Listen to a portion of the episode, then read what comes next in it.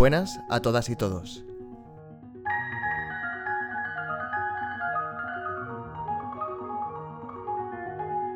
Estamos en el Musicomedio.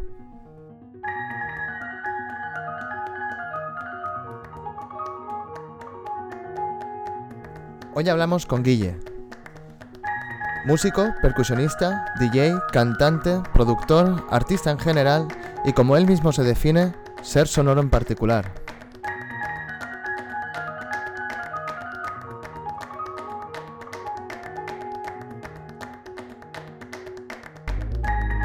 Es difícil condensar 7 horas de conversación, dos botellas de vino, por no decir el número real, 4 horas de material grabado, 238 temas diferentes organizados por melones, sus vivencias y sus ideas en dos horas de podcast.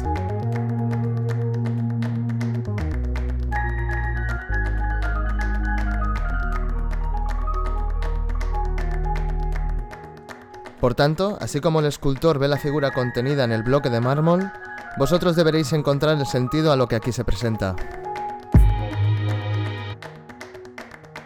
Muchas gracias por estar aquí con nosotros este ratito y espero que lo disfrutéis tanto como yo hablando con Guille. Empezamos.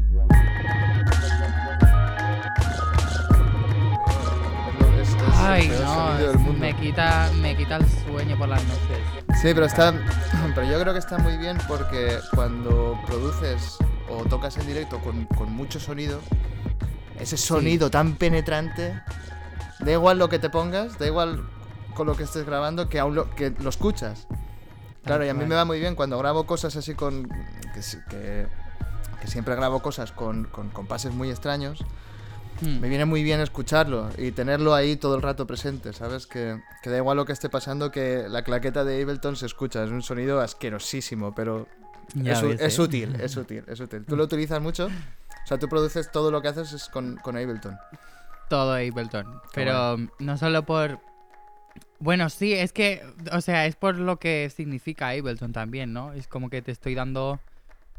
La, te estoy dando un marco de trabajo, no te estoy diciendo cómo producir. Y eso sí. es muy clave. Entonces, eso Mm. es donde yo pongo mi dinero. O sea, porque, no sé, luego, mm, yo qué sé, es que también comparando con diferentes DAWs.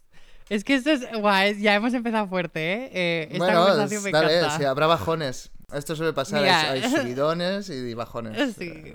Eh, mira, está Pro Tools, que es o tú te adaptas a mí o te va a ir muy mal en la vida. Eso es Pro Tools, es como el abuelo o el padre, ¿sabes? Hmm. eh, de los dos. Y funciona muy bien, actually. O sea, tiene muy buenas cosas y, y es una maravilla y te tienes que acostumbrar mucho a ese programa. Después está el Logic y todas estas cosas de que si Apple y no sé qué, Sí. que tú vas a estar ahí como que, wow, mira qué guay esto, muy como fácil de dirigir y tal, no sé qué.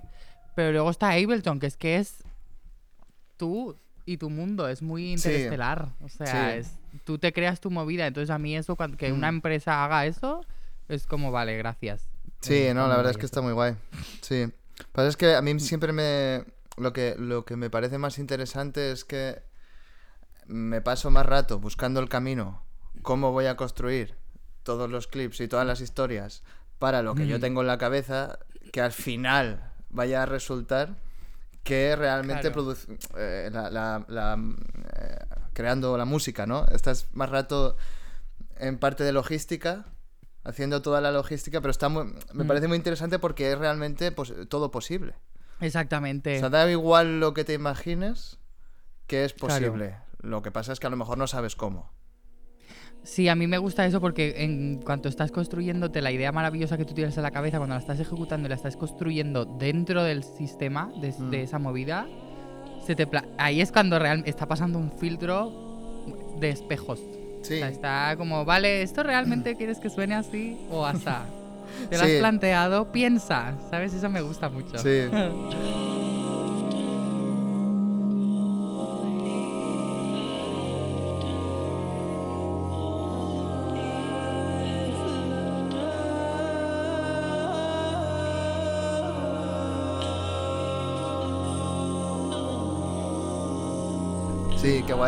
qué guay. ¿Qué estás haciendo ahora? ¿Dónde estás? Cuéntame. Estoy en mi casa en Valencia, en Torrent, Pisca Torrent, bon poble però mala gent. ¿Pero tú eres de Torrent? Sí, yo soy mm, Ah, de Torrent. Tú eres de Torrent. Yo nací aquí. Yo creía que sí. eras mallorquín, no sé por qué. Mi madre es de familia mallorquina y Ah. mi padre es de familia suiza. Y yo soy de aquí. Pero nunca he pensado que fuera suizo. Mierda. No, no, pero si tú ves a mi hermano o a mi padre es en plan, vale, muy kiri, Sí, ¿eh? kiri total, sí, sí. Pero, tú, tú- pero Em. tú eres eh, tú eres hijo de tu de tu padre. Sí, sí, ellos son mis padres Claro, son biológicos. tus padres los dos y, to- y todo. Claro, Sí, sí. claro, pero es la historia en el fondo es, a ver, también hay que contextualizarlo, o sea, mi abuelo era manchego y emigró a Suiza. Ah, vale. ahí O sea, al conoció- final el, el gen tampoco llegó a calar. El gen eh, suizo tampoco llegó a. Claro, es como que también, sí, por cuestiones históricas en el fondo tiene también su sentido de que es una persona que emigró como otras muchas de su generación, conoció ahí a su pareja, tuvieron a su hijo y volvieron aquí y luego mi madre pues es otra historia, claro, es un poco, Qué guay. me mola eso. Pero tu madre. eh, A ver, entonces. O sea, tu abuelo era manchego y se fue a Suiza. A Suiza, sí. Y, luego se casó, con, un- se casó con, con tu abuela que es eh, suiza. Suiza, sí. Y luego Y ellos, ellos luego- vinieron ya, los, eh, ese matrimonio luego ellos vinieron eh, aquí. suizo-manchego vino a España o... Sí, sí, luego vinieron aquí. eh, y luego, pues mi padre, pues viajando por ahí, pues cuando eres joven que estás buscando trabajo, pues conocí a mi madre en Barcelona, que mi madre Vale. vivía en Barcelona en ese Vale, tiempo. vale. Se había criado en Mallorca, pero ya está en Barcelona y luego ya se conocieron, Ah, ¿verdad? vale. y luego ya salí yo y la Y, alegría de la y- y tu abuela es o fue o era una, una, una vieja en, en, en Torrent, una vieja suiza en Torrent. Sí, lo es, y ella es, ella es mira, ella es divina, o sea, ella es lo más, es lo máximo. Qué ella es muy opera lover y muy, muy ella. Pero sí, sí.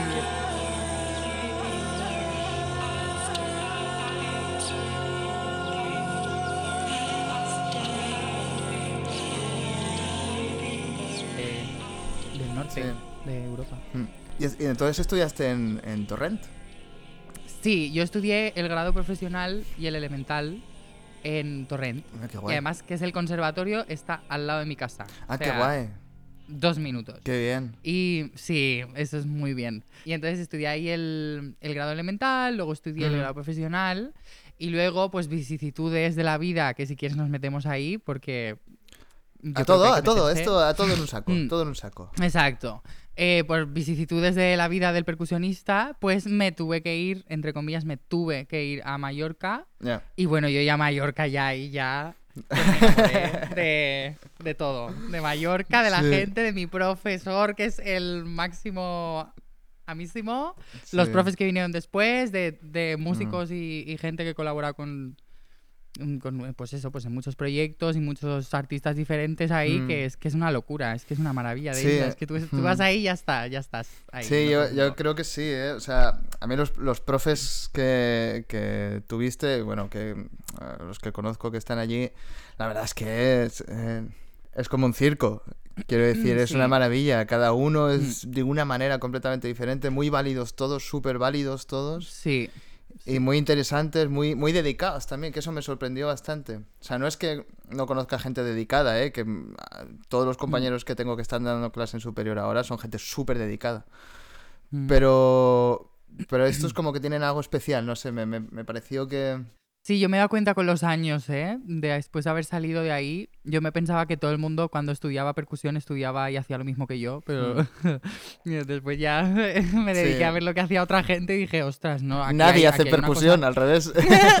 o sea, aquí, hace una, aquí hay una cosa muy especial y lo que dices de la entrega es lo primero. O sea, tú cuando... O sea, yo me sentí como en, en una familia. O Hmm. sea, con sus más, con sus menos, ¿eh? O sea, una familia no, tiene claro, sí. sus sí, cosas sí. buenas, sus cosas malas. problemas, sí, sí. Pero yo, bueno, o sea, yo las gracias cada día de eso y echo mucho de menos estudiar ahí. Yo volvería a hacer el superiorito. Sí, ¿no? No se, no se puede. Bueno, no, lo voy a decir muy pronto, ¿eh? Porque si no, digo, guau, que las horas que tenía que estudiar yo ahí, cosas que a veces no me molaban tanto, digo, guau.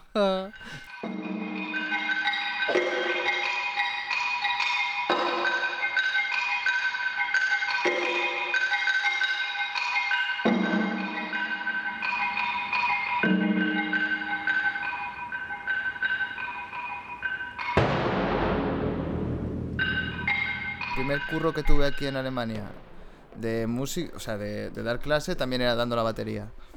Sí. Y está muy guay porque tienes acceso a un montón de música la cual Total. de otra manera no, no sueles consumir ni sueles meter en el aula. Sí, Claro. sí. eh, puede ser el, el- el típico profe enrollado desde hace 20 años del instituto de que pone reggaetón en las clases de música y todas esas cosas, ¿no? De para acercarse a los niños y todo eso, eso está claro. Sí. Pero en esto de la batería, en una escuela de música, en una academia, no hay más tutía que tocar esas cosas, que tocar pop, que tocar rock, que tocar hip hop, que tocar un montón de eh, punk, funk, Sí. cosas que Sí.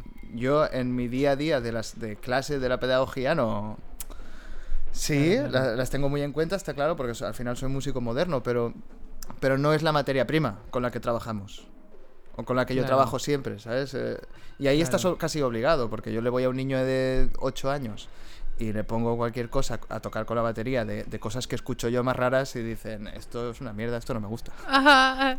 Bueno, a ver, es que, buah, yo ahí, ¿sabes qué pasa? Es que yo hace tiempo que ya como que me he intentado, me he forzado un poco a olvidarme de todas esas movidas, de qué le va a gustar al niño, qué me va a gustar a mí, qué le va el género musical de los Sí que te ha costado que poco, hago- ¿no? Al final yo voy ahí y yo paso del chaval. A mí lo que me gusta es que te calles. bueno, o sea, no, pero lo que yo hago es un, un diálogo y un intercambio con- constante con ellos y Sí, ellas. Eh, Para mí es fundamental. Vale, ¿a ti te gusta esta música? Vale, a mí me gusta esta.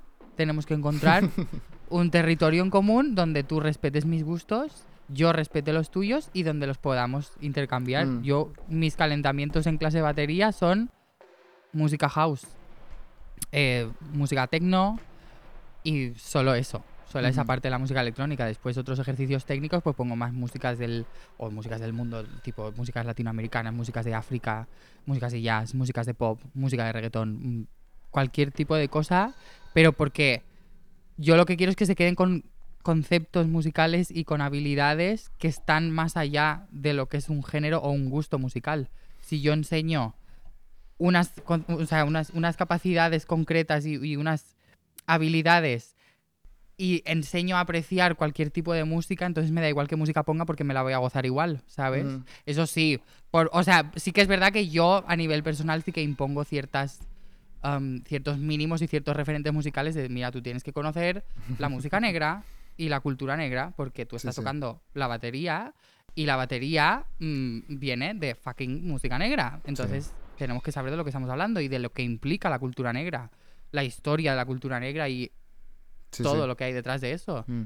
Y luego viene el resto, ¿sabes? Sí, y no sé, yo es que el otro día muchas veces que a veces re- me vienen nenas y niños que pues que a veces no les apetece tocar tanto la batería y el otro día pues una alumna que tiene pues nada cinco añitos me hizo un pedazo de función de mm, de ay, de puppets de marionetas Sí.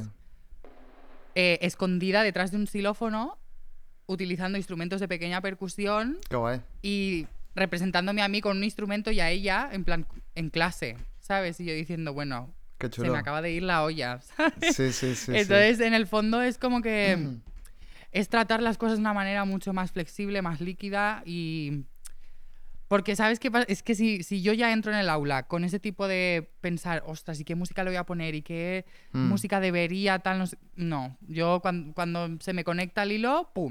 Pues busco Sí. la canción y ¡pam! Tocamos. Sí, mm, sí, yo lo que pienso, o empiezo a pensar, que hay un momento que tienes suficientes experiencias como para poder estar hablando de música con chiquillo. ¿sabes? Y Exacto. enseñarle tus Y a mí cosas. me- sí que sí. una cierta organización viene bien, Mm, pero porque yo sí que conozco gente que se hacen unos mm, todo el curso para bueno lo típico no ostras hay carrera de, de, de pedagogía infantil y hay de todo quiero decir hay gente que sabe mucho Sí. sobre cómo educar a un niño y, y tiene unos métodos eh, ya no muy cerrados pero tiene unos como muy fundamentados no de alguna manera y, y que saben lo que hacen y que han leído artículos, leído libros y lo saben todo y para enseñar a, a niños pequeños que al final casi es, a mí me parece súper, lo lo más difícil de la enseñanza es, cuanto, para mí, cuanto más pequeño más difícil porque se aleja más de, la parte musical. Sí. y te metes más en otras cosas, en, en- en eso, pues en psicología, en cómo funciona un niño, cómo funciona un niño, Ay. ¿sabes? A saber, Sí, a saber. Sí. Ya me está explotando la cabeza, pero porque acabas de abrir muchos melones muy Sí. interesantes. O sea, había un apunte que has hecho de que cada vez que son más pequeñitos están como más, entre comillas, separados de la música. ¿O es que a ver nosotros y desde nuestra perspectiva de Europa occidental les separamos de la música? Desde que son 100%. niños, entonces tú vas a estudiar música, porque... Mm, No sé, yo es que una, un- me acuerdo cuando, porque yo también estudié pedagogía en Mallorca y vino a hacer una formación eh, Polo Vallejo, el compositor y musicólogo, que él ha Sí. estado investigando muchísimos años en, en África, en una tribu que se llama los Wagogo, y bueno, está investigando muchas otras cosas más, ¿no? Pero, y él decía que esa, esa gente no tenía una palabra para decir esto es música, o sea, no había una Sí, traducción literal, o, ¿sabes? Porque es una cosa que está tan ligada a la vida cotidiana y a lo, y a lo orgánico de, y, a su proceso vital, que es que no hay... o El sea, concepto la de música es vida, claro, sí. ¿sabes? Entonces, Exi- nosotros existe, vamos... sí, sí. Sí que es verdad Entonces- que existe el, el concepto de sonido ¿no? y el concepto de música, que son dos cosas distintas que es, es- es lo mismo. Es lo mismo, pero sí que es verdad que la música tiene una cierta, eh, eso, pues eh, etnocentrismo, ¿no? De toda la vida, de lo que hizo Europa en 1800, eso es lo bueno y todo lo otro ya son, va por debajo, está claro. Claro, sí. claro. A mí me, me, me encanta enseñar. A ver, no es que me. A ver, la palabra es que me parece muy arduo como enseñar a, a nenes pequeños porque es más de observar que de intentar imponerles algo porque Hmm. es que se, tiene unos comportamientos con la música y unas maneras de relacionarse con la música que, no sé, es que es una cosa que está en plena ebullición. Entonces, parece como que no es mi deber ni mi responsabilidad tener que entrar dentro de ese proceso o cortar ese proceso suyo con la música porque es una cosa súper íntima. Yo simplemente pongo un contexto, doy unas herramientas y estoy intentando un poco guiar más o menos, tender hacia aquí, tender Sí, hacia sí. allá, pero que ellos descubran, que sea una- un aprendizaje de autodescubrimiento, porque yo Mm. creo que eso es lo más poderoso del mundo mundial. Y luego, evidentemente, por ejemplo, o sea, está esa parte, digamos, más de, de toda esa flexibilidad. Cuanto más flexibilidad tengas, también más capacidad Mm. de organización tienes que tener después para gestionar todo ese proceso, porque luego yo también, a mí me encanta, no sé, a- yo a veces me pico con los alumnos, ¿eh? Discutimos un montón. Bueno, no un montón, pero discutimos. Por ejemplo, yo les pregunté, ¿esta, esta música te gusta? Y dice, no. Y yo, ¿y por qué no te gusta? Fuera, fuera. Y, sí. Y digo, ¿por qué no te gusta? Y digo, pues porque no me gusta. Digo, no me vale esa respuesta. ¿Tú qué sientes? ¿Tú qué ves aquí? ¿Qué está pasando en la música? Necesito que me expliques por qué no te gusta. Si no te gusta porque no te gusta, entonces no tenemos nada que hacer. Creo que Nos voy a poner quedar- en el, cuando edite el podcast, porque esto exactamente igual, si no recuerdo mal, me lo dijo Juanjo Guillem. ¿Really? ¿Ves? Eso es de Juanjo. ¿Ves? Juanjo, ya está. Eso es enseñanza de Juanjo. Pero es- a Juanjo es muy así también. Es que, es que a mí también esta persona me ha influenciado muchísimo, ¿eh? Lo pondré, eh, lo pondré a la vez. Lo pondré a la Vale. vez porque creo que se va a entender perfectamente por decir, eh, o sea, sí, es esa idea que, que Ay, tiene. drama. él sí, tenía- sí, sí. Para mí, él, eh, él tiene razón, eh, como otras tantas personas, y, y tú tienes exactamente la misma razón. Quiero decir, eh, sí, sí, está bien. Está bien decir una verdad que, que más o menos sea entendible, claro, sí, sí. Sí. A ver, también te digo que muchas cosas de las que vaya a decir hoy te van a conectar tanto con lo que diga Juanjo con lo que diga Carlota, porque Sí, claro, estas pero dos son- personas han sido profes y, han- y para mí son muy, Mm. o sea, es muy fuerte la admiración que yo tengo y, Sí. y m- mucho Sí. respect y mucha Que tú, que, tú sal- que tú sales en los dos, en, en el podcast, tanto con Carlota como Hay con Juanjo. Guillem, son los dos que te nombran. Sí, y tú, sí. ya, ya, ya, vamos a hacerlo ya. Sí, bueno, y, y Nerea también, que saldrá... Nerea también, bueno, sí. Cuando salga este, el de Mm. Nerea ya habrá salido. Pero ahora que estamos hablando aún no ha salido. Entonces, Pues yo creo que el, mundo no está preparado todavía. El mundo de la percusión todavía no está ready para lo que Nerea es. no, a mí, sí. a mí me sorprendió muchísimo, ¿eh? Yo lo flipé mucho.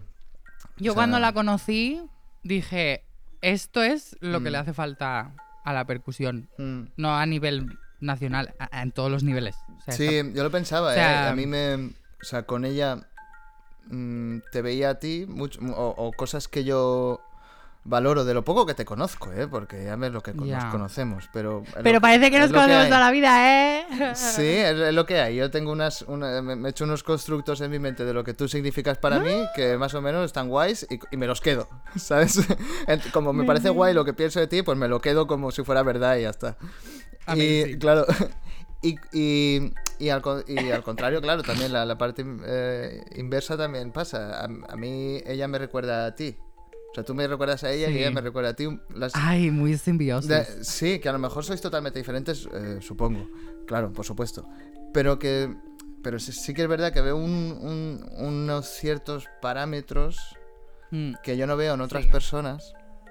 Que es una de las cosas que quería hablar contigo, pero claro, a veces no quiero que se convierta el podcast esto en, de- en- en llamar aquí a gente para yo decirles que me parecen de puta madre. Ah, Pero que bueno, que un poco sí, un poco sí es eso y que la gente sepa que existe otras maneras de pensar y de ver la percusión o la música, pero que bueno, que al final somos percusionistas y, y de la forma en que producimos sonidos Mm. es con eh, da- dándole a cosas y tú que cantas. Pero eso, eso nos une a todos.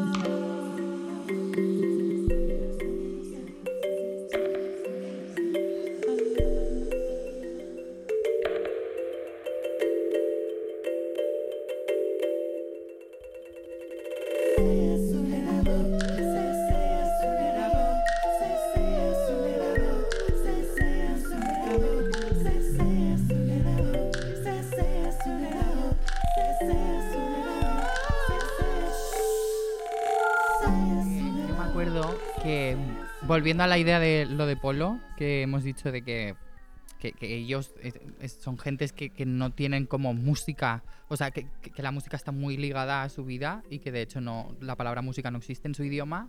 Mm. Eh, esto lo conecto con otra idea que me flipó muchísimo en su día, que todavía sigo con ello, que es, es un, es- este es un cantante, un cantante que se llama Albert Era, ¿vale? Mm.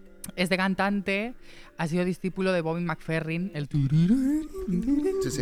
eh, y él vino a hacer una formación también en Mallorca, donde yo estaba, de Circle Song y Circle Sí. Singing, y eran como, como 30 personas en un aula, todo el rato improvisando, y era a base de En un- música repetitiva. En un trance, ¿no? vocal. En- todos en un trance. Sí. Una comuna O sea, hippie, vamos, una comuna hippie. sí. no, no. Yo puedo, sí, te puedo intentar explicar todo lo que quieras, pero es que hasta que tú no vayas Ujú. a una formación y la persona que esté escuchando esto, hasta que no vayáis Sí, a sí.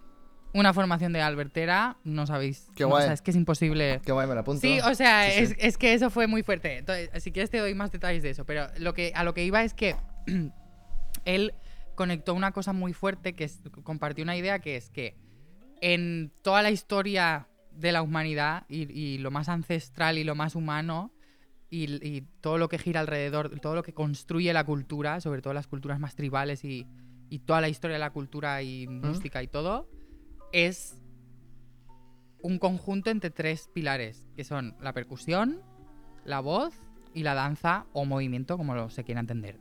Esas tres, esos tres elementos son y han sido siempre uno. Y entonces yo cuando, cuando escuché eso, de repente es como que dices, sí, es como que dices, sí, fácil. Es que es verdad. Mm. No sé, hay algo dentro de ti que te dice, sí. ¿Por qué? Porque yo cuando era pequeñito cantábamos y hacíamos palmitas. Sí, O sí. bailaba el Exacto, Jumpety Juan, totalmente, vaya, totalmente. vaya, vaya, vaya. Que no te hace falta irte a África, pero si lo tienes en tu música del folclore Claro, en claro. nuestro Claro, eh, eh, territorio. no tiene sentido querer aprender eso en África si tú lo que estás Claro. escuchando son jotas. Exactamente. O tú los que o estás sea, escuchando son pasodobles. Eh, Exacto. Pero que ya Lo que todo pasa eso es ya que- está, claro. Exacto, entonces yo creo que el, el hecho de que se hayan visto estas conexiones entre todas las sociedades y entre todas las culturas del mundo me parece una idea súper poderosa. Y el percusionista, tanto el cantante como el percusionista, como la persona que se mueve Mm. o que actúa, es la misma cosa. Sí. Es una misma figura. Para mí, yo es que me obsesiona eso. O sea, que sí, que yo soy percusionista porque tengo un título que es percusión Mm. y yo he estudiado percusión, la técnica, tal. Sí, eso po- por supuesto. Pero luego también eso, sobre todo yo cuando también hice el máster, pues fue un, un salto muy grande. El hecho de decir, tú tienes esta base de percusión, ¿a dónde vas ahora? Porque Mm. tienes tres opciones. Una, te quedas dentro de la percusión y vas empujando la membrana y Ujú. los límites. Dos, te vas a tomar por saco al otro extremo, te vas de viaje, dejas la percusión, la abandonas y luego vuelves. O directamente no hay percusión, no hay otros mundos, es todo una fucking red enorme de conocimiento y de información y tú estás ahí conectado con todo porque es avatar, ¿entiendes? sí. tú estás con la trenza conectada en el árbol, ¿entiendes? No esperaba que mira. llegara. No esperaba que llegaras hasta ahí. O sea, iba viendo el subidón, ¿sabes? Como. De repente, pum. Cómo ibas eh, eh, divagando, eh, ya eh, espaciándote, ¿no? Como saliendo de tu, de, de tu mente, hasta que has llegado a... eh, a- Hollywood. Esto es Avatar y, y tienes razón, es que tienes razón.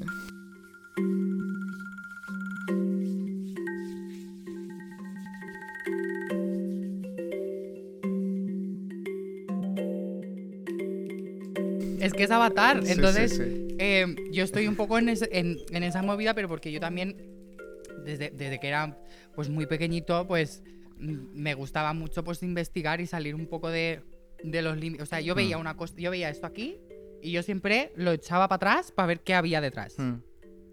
Y otra vez.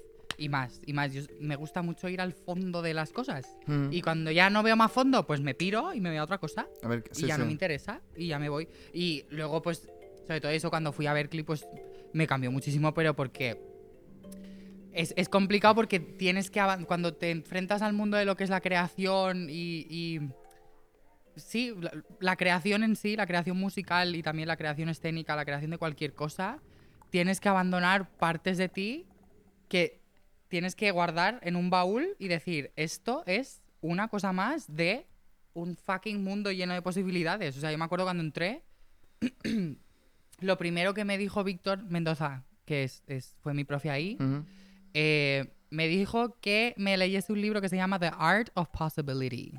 El arte de la posibilidad. Mm, aguanté dos capítulos porque también el inglés, leer inglés, tal, primeros meses, Mm. Berkeley, es demasiado fuerte. Además, cosas densas, Eh, ¿no? Que las, que... Es- era muy denso porque además era un ensayo muy filosófico, muy denso, tal. Pues es eso, dices que tú vas a pasar por un proceso ahora de tener que abandonar muchas cosas para encontrar otras nuevas y luego juntarlo todo y a ver cómo lo vas a hacer. Y yo Ujú. eh, durante este último año he estado muy alejado de lo que es tocar percusión con unas baquetas en una marimba o tocar percusión con las baquetas en una caja o lo que sea. Ujú. Eh, he estado haciendo cosas muy diferentes que sí que en parte me conectan con la percusión porque he estado muy en contacto con el vibráfono jazz, Ujú.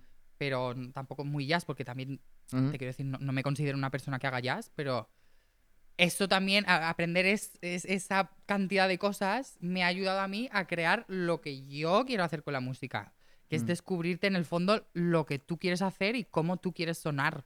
O sea, yo sueno, ¿entiendes? Entonces eso es Mm. muy fuerte y tienes que desarraigarte de todo y quedarte en pelotas frente a un espejo y decir, esto es lo que yo soy, entonces ahora voy a coger lo que yo sé y voy a montarte aquí la movida máxima. Sí, ¿sabes? un, un nuevo tú que... que no, pero No es estoy verdad, loco, ¿vale? es lo que hay. es lo que hay. Eh, pero al final, que esto es, es que siempre lo, siempre lo pienso, igual que también yo pasé como por fases, ¿no? Era clásico y después estudié clásico, me pasé al jazz, entonces tuve que aprender a ser otro, otra manera de ser yo, ¿no? De otra manera de expresarme, otra manera de hacer música, de entender la música, de entender el trabajo, Sí. de ent- es todo, todo. Porque pasas al... Te vas a otro sitio, ¿no? Te vas a, a- a un Mm. sitio donde la gente piensa diferente, piensa los... Cosas como los contratos se entienden diferentes, cosas como el, el- ya no, y no quiero decir marketing, pero un poco el venderte tú, el todo eso, eh, se piensa de otra manera, eh, va de otras cosas, todo, Yes. cómo tocas, cómo vistes, cómo piensas, a qué hora ensayas, eh, a qué tipos de conciertos vas, en qué salas, Todo. por ejemplo, porque Sí. ya no, hace mucho tiempo que no, que, que no toco, bueno, a ver, no, la verdad es que no, porque estoy como metido en todo, pero, Mm, sí. pero, la, pero sí que eh, los de mis amigos de jazz hace mucho tiempo que no van a un auditorio o Sí. que tocan en un auditorio. Entonces, si tú perteneces, si haces pop a un, audi- un auditorio, si haces jazz aún, pero si haces pop es muy difícil que te metas en un auditorio. Sí. Otra cosa es que te metas en un estadio o en una sala gigante de conciertos de ese tipo. Pero ya no en un Sí. auditorio clásico. De, en- al Palau de la Música de Valencia eh, no irás a no ser que hagas un proyecto con, no sé qué, orquesta, ¿no? Pero es En- difícil que sí. Bustamante, Bustamante vaya al Palau de la Música de Valencia, por ejemplo. Muy, difícil. muy difícil. Vale. Entonces, Entiendo. en- empiezas a ver otros sitios, otra, otro tipo de salas. Yo como clásico no había hecho nunca un concierto en un bar. En mi Oh, vida. wow. ¿Tú has hecho música clásica en un bar? No he hecho música clásica en un, en un, en un pub a las tantas, Sí. a las 2 de la mañana, nunca he hecho música clásica. Ah, vale, vale, entiendo. Claro, vale, vale. eh, claro, a eso me refiero. Digo, como, o sea, como te dé por tocar baja a las 2 de la mañana en un bar y te apla- O sea, ya te hago el monumento. O sea, No, no, no, no. no. Cuando tienes un cuarteto de percu o un grupo, un ensemble de percu, muy difícil será que con un ensemble de percu toques en, en un bar a las 2 de la mañana. Es que es muy difícil. Entiendo. Con sí, Peña bebiendo sí, sí. cubatas. Una cosa es que la sala sea así, Sí, pero con Peña bebiendo cubatas, a eso me refiero. Sí, sí, sí, entiendo. Y después he tenido acceso a, a tocar en esos sitios. Ya había tenido acceso por, por la charanga o por la orquesta o por lo que sea, ¿no? Pero la, Claro. orquesta de pueblo. Y luego el, el paso ese de. O sea, es que lo, has- lo que es el paso de clásico a jazz, ¿tú qué, qué, qué tal eso? O sea, ¿cómo, cómo lo llevas? ¿Qué tal, qué, qué tal eso? ¿Cómo, cómo te fue? ¿Cómo, cómo te fue? No, Pues- porque eso me hace Pues mira, mucha curiosidad. o sea, es- ¿qué crees que pasa mira- con eso? Mira si es una pregunta gorda, que el trabajo de máster que estoy haciendo va un poco de eso. Y, des- y después me gustaría hacer un doctorado solo sobre eso, sobre esa pregunta que has hecho no. tú, de del clásico al jazz, ¿eso qué? O sea, me gustaría desarrollarlo eh, durante casi toda mi vida para entenderlo, de verdad, porque a mí me pasó y no me enteré, ¿sabes? Y, yo- y mucha gente me viene con la pregunta, es, la pregunta que me has hecho tú, muy poca gente la sabe. Y, y yo pienso, coño, si, si yo lo hice, es posible, ¿no? Sí, O sea, es bastante... Y, o sea, ya no por mí, pero mucha gente lo ha hecho y es, es posible, es factible. Pero siempre hay un montón de miedo. Es como el, el músico clásico, con todos los paradigmas clásicos y todos los sesgos del clásico, que el jazz tiene otros y otros paradigmas, está claro. sí. Pero el que ha estudiado clásico y el clásico al final tiene los sesgos clásicos. Es, es, es lo que hay. muy difícil que, que entienda la otra parte si no la ha visto nunca. sí. Pasar de ahí a la, a la otra, ¿sabes? A la otra y, y meterte en la otra de lleno hasta el punto que, bueno, yo más o menos yo, yo creo que soy una persona que se jazz y sí, que me dedico al jazz. Y, o sea, yo soy jazzero también. No deje de Mm. ser clásico, pero tam- ahora también. Como también soy lo otro, ¿no? Sí. Eh, es, es lo que más miedo da, creo, y es el proceso más largo que hay. Pero bueno, ¿tú crees que también eres DJ o también eres cantante? Claro. Ay, preguntita, ¿eh? Claro. Eh, ooh. Hey everybody, this is G007, all the way from Spain. Spain, pain, all the way from Spain. ¿Cu- ¿Cuándo crees que tú Spain, decides pain, pain, también soy cantante? También soy DJ. wow. O, Eh, yo o lo de productor, cantante. o lo que, lo que, lo que haces, o sea, Sí. lo que haces después del clásico, tú eres clásico y Exacto. Y vale, yo, si quieres te lo leo lo que soy. Eh, mira, yo he encontrado una definición. Sí, porque es que luego una se tiene que abrir Spotify y tiene que dar información de una misma y tal, entonces... No, pero que, bueno, eh, yo tengo aquí tu perfil de... Ay, no puedo abrirlo. Tu perfil de Facebook. Buah, pues eso cambia, eso, buah, eso cambia de por vida. Yo lo que juego en Facebook es vídeos de Bjork y mm, yo. y Bjork. Vale. Pero sí creo lo que... Pero debajo, del, debajo del nombre tienes como la, la definición de lo que eres. Ay, sí, ¿y qué pone? Eh, Self-produced artist, Sí. producer, DJ and music pedagogue. O peda- no sé Oh. cómo se dice pedagogo, Ay, eh, sí, cómo se lee pedagogo en pedagogue. inglés. Peda- Sí. pedagogue. Pedagogy. Pedagogue. Pedagogy. Vale. Ah, pedagogy, pues sí. pedagogue. Em, Pues sí, o sea, en el fondo, eh, vale. de todas, vale, esas, entonces, de todas esas cosas que pones que eres, sí. ¿cuál es la que tú dirías que, que tú te, también te sientes que eres? Ya no por cuestión de marca ni nada, sino por- o, o porque también Vale. haces eso. Sino, yo soy esto y esto y esto. Vale, pues yo me defino como un ser sonoro. O sea, eso está muy claro. Entonces, eh, ¿sabes qué pasa? Que cuando tú te defines de esas maneras y estás diciendo que soy producer, soy tal, soy no sé qué, soy no sé cuántos, eh, la finalidad, un poco el objetivo que hay detrás de eso, que es para que lo pongas en el LinkedIn y en Facebook y en todo, Claro, sí, sí. es para que te contraten para hacer una cosa, ¿no? O para hacer varias cosas a la vez. Sí. Entonces, es, una, es un lenguaje de etiquetas que funciona súper bien porque la gente dice, vale, vale, vale, vale, pero en el fondo no está contando nada sobre ti. Entonces, Mm. eh, eh, esa bio que me la acabas de recordar, pues luego ahora después de esto la voy a cambiar porque fuera ya, no me, no me, parece, nada. me parece Eh, bien.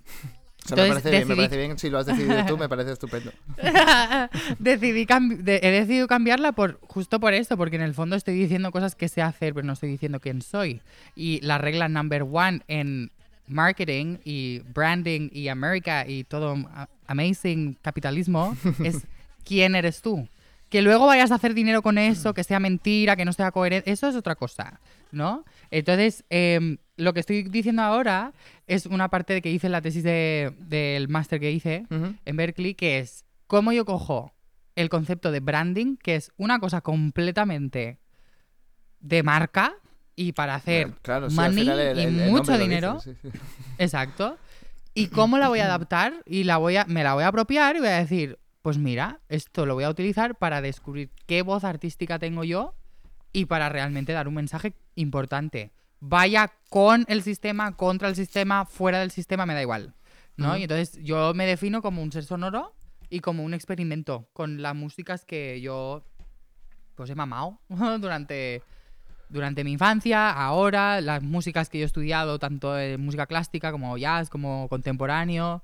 Y eh, un poco la música que yo hago es un poco el intento de encontrar mi espacio en el mundo y luego, evidentemente, las influencias son muy importantes, ¿no? Mm. Pero yo, yo al final lo que creo es que, que cada uno tiene su voz, su autenticidad y dentro de lo que son los lenguajes y la educación que nos imponen y, y todo esto, tú encuentras tu propio sitio, tu propia cajita y ahí estás tú. O sea, yo, por ejemplo, veo, te veo lo que tú haces y digo, es que esa es su movida. Es que es su caja, él se ha creado su caja o su pelota o su mundo o su universo, lo que sea. Y, y eso es, esto es genial. O sea, eso es una maravilla. ¿Por qué?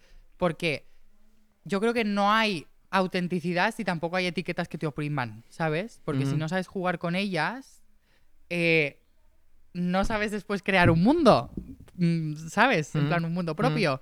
Tengo una amiga que está haciendo un espectáculo de... está creando un espectáculo de marionetas. Y hay una canción dentro de ese espectáculo, una canción suya que dice, It's not who you are, it's how you use it. O sea, no es lo que tú eres, es cómo lo utilizas.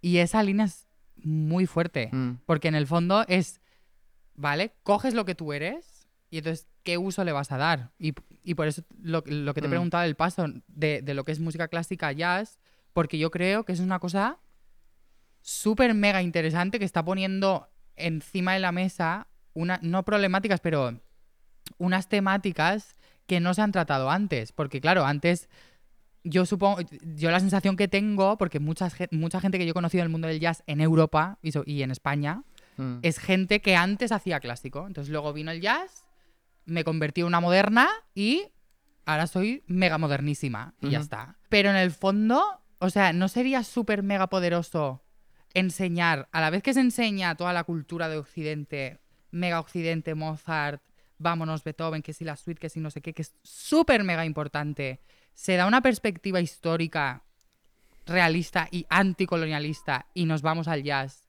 y cojo lo bueno del jazz y lo aplico para entender conceptos musicales y abstraer todo ese aprendizaje. ¿Se me entiende o no? Sí, sí, Eh, sí, sí, no, sí, sí, lo que estaba ¿entiendes? es que lo estoy pensando, porque estos días justamente estaba pensando mucho en eso. Y eh, lo que yo entiendo es que tú para aprender algo nuevo siempre tienes que dejar de aprender otra cosa. O sea, no, Yes. no, no olvidarla, sino cuando estás dedicando tiempo, que el tiempo es limitado eh, y existe, Mm. O sea, es algo más, más o Sí. menos material. Em, sí, sí. si tú dedicas tiempo, dos horas a estudiar inglés, son dos horas que no dedicas a estudiar alemán o francés, o turco, Mm. o árabe, o chino, o wolof, o eh, quechua, o cualquier idioma, o vasco, por ejemplo, que ya estoy intentando. o sea, el otro día pensaba, guau, ya tengo más o menos inglés y alemán, guay. Me encantaría, siempre me- un idioma que me hubiera gustado aprender es árabe. Y, Ay, dije, y me dije a mí mismo, no puedes ponerte a aprender árabe hasta que no, ni chino ni nada, de estas cosas que me parecen súper interesantes, hasta que no aprendas vasco. Ay, Porque muy escarricasco. Eh, primero, ostras, es que además es un idioma que no entiendo, es que no entiendo nada, es que no puedo decir nada. Nada. Es tan bello, es tan musical. Claro, y me parece tan interesante que sea Mm. tan diferente que digo, ya no, ya no poder hablar vasco, pero pero decir cuatro, yo qué sé, pues cuatro palabras, el mismo nivel que cuando yo tenía 12 años y sabía decir cuatro cosas en inglés, Sí. al menos para que Sí, te suelten sí. en Inglaterra y poder llegar a un sitio, a tu hotel y ya, ¿sabes? Me encanta. Eh, o, o- o yo qué sé, que pedir ayuda. em, pues lo mismo, pero en, en vasco. Claro. eh, bueno, en, en vasco no, perdón, o sea, en euskera, que, claro. Pero estaba aquí en, en vasco, en vasco, en vasco, y, y habrá algún vasco y estará cagándose en todo. Y yo, yo ahí no me meto. Se estará cagando en todo. Pues yo creo que lo voy a poner como la conversación eh, eh, girada, ¿sabes? Primero la disculpa, ¿no? Primero la que lo he entendido, sí. Eso es muy, esa es muy buena. Ay, Y después ya todo, todo el error, para que al menos ya sepan que soy idiota, pero que no tanto. Me encanta, Eh, me encanta. pero aprender euskera, aprender euskera me Mm, parece sí. básico. Pero bueno, que, es, que, nos vamos. Lo que... lo Pero has que- abierto otro melón súper cool también, ¿eh? Sí, sí, lo que pasa es que estaban abriendo es- un montón de melones y, lo- y Sí. estaba pensando también que creo que va a ser Espera, una ¿quieres que me organice y todo? Me organizo y todo, ¿eh? Sí, Que yo te planto aquí mi método creativo ya vale, y va, me pues, organizo y, cojo un papel que- y ya y todo, ¿eh? Que al final se trata en apuntar las cosas. Tengo un método súper nuevo que se trata de apuntar lo que vas diciendo. Tal cual. Eh, wow, eso es muy fuerte, eso es muy powerful. Hemos abierto el melón de eh, el pasto del jazz al tal. El Mm. paso, voy a llamarlo el paso. Luego otro melón. Ah, sí, una, sí, una, sido- una de las preguntas que también eh, de las que quería decirte, apúntala. O la decimos. Vale. ya. Es Sí. cu- cuando has dicho lo del branding. Que yo, Ay, estaba, que yo estaba pensando un montón, que claro, tú has estudiado en Berkeley. En Sí. Berkeley. Y Sí. hay, hay- eso es un... O sea, desde fuera se ve como una máquina de, de hacer productos brutales. Sí. Pero como que meten mucha mucho hincapié en que, en que la gente sea un, un producto, que ser un producto no es malo. No, no, no producto la parte eh, denostada de que eres un producto, ya no eres un artista. económico. Vale, entiendo. Sino que, coño, branding, sí, es que lo estamos hablando todo el rato. ¿Sabes? Eso de que Mm. tú seas una, una cosa cerrada la- la que presentar, más o menos. Aunque, te- aunque, sea, aunque esa cosa cerrada, el concepto de cosa cerrada, sea una cosa muy abierta. Pero que Sí, tú eres sí. eso y, y, y a, y a tope, a tope y eh, a, a ganar millones con eso. Tira para afuera. ¿No? Y, Sí. otro, cogemos a otro, cogemos a otro aquí y ¡oh, pum, pam, pam, pam, y, y con sus eh, con sus posibilidades, no, con, Mm. con- con las cosas buenas que tiene y todo eso, pum, a otro, pum, a, a volar, ¿sabes? ¿no? De Mm, alguna manera sí. así. Así es como yo lo veo yo desde fuera. Sí. Y, pero hablando contigo veo y viendo también lo poco que pones en Facebook, lo poco que estás en redes sociales, lo poco que estás eh, hecho a poner toda tu vida en, ¿sabes? Como presentarte como un producto. O sea, es Vale. como ser un producto sin presentarte como un producto. Es que, ¿sabes qué pasa? Que yo no me defino como producto, sino me defino como una persona que. un- y un artista cuyo mensaje es: prodúcete a ti mismo, y a ti misma, y a ti misma. Hace tiempo que no sé nada de ti. Lo importante es verte a ti. No quiero nada más. No será que tú me. Ese es mi No será que primer, like, first rule. Mm. Si tú quieres ser alguien y quieres tener la vida que tú ansías, coger tus recuerdos, hacerlos arte, tener tu vida, pagar tus facturas, tener tu movida, prodúcete a ti mismo. Eso es como que mi mega super Mm. statement. Que mm, hace, hace tiempo que no lo digo y me ha hecho mucha ayuda decirlo porque hace tiempo que no me produzco lo que me debería producir. Pero has abierto más melones todavía, que es... Sí. eh, has abierto el melón de Berkeley, Ah, sí. que Vale, sí, tenemos que apúntalo dedicar porque- mucho tiempo a eso. Apúntalo y Sí. voy al de antes. Sí, Voy al y melón de antes. y al que de es antes, que era el branding. Cuando tú, has, eh, cu- no, cuando tú has dicho lo de... em, ¿Por qué, no, por, qué no podíamos, ¿Por qué no podríamos... O sea, ¿qué pasaría si enseñáramos como todas, todos los ámbitos de la música ¿no? Ay, a la sí, vez? Y ahí es donde yo quería llegar. a eh, o sea, donde yo quería llegar, no. Sí, quería llegar antes, lo que pasa es que me he interrumpido. Vale. Si nosotros... Exacto, ese es donde viene. Porque si dedicas dos horas a aprender algo, no dedicas dos horas a aprender otra cosa. De ahí ha venido la cosa. Sí, sí.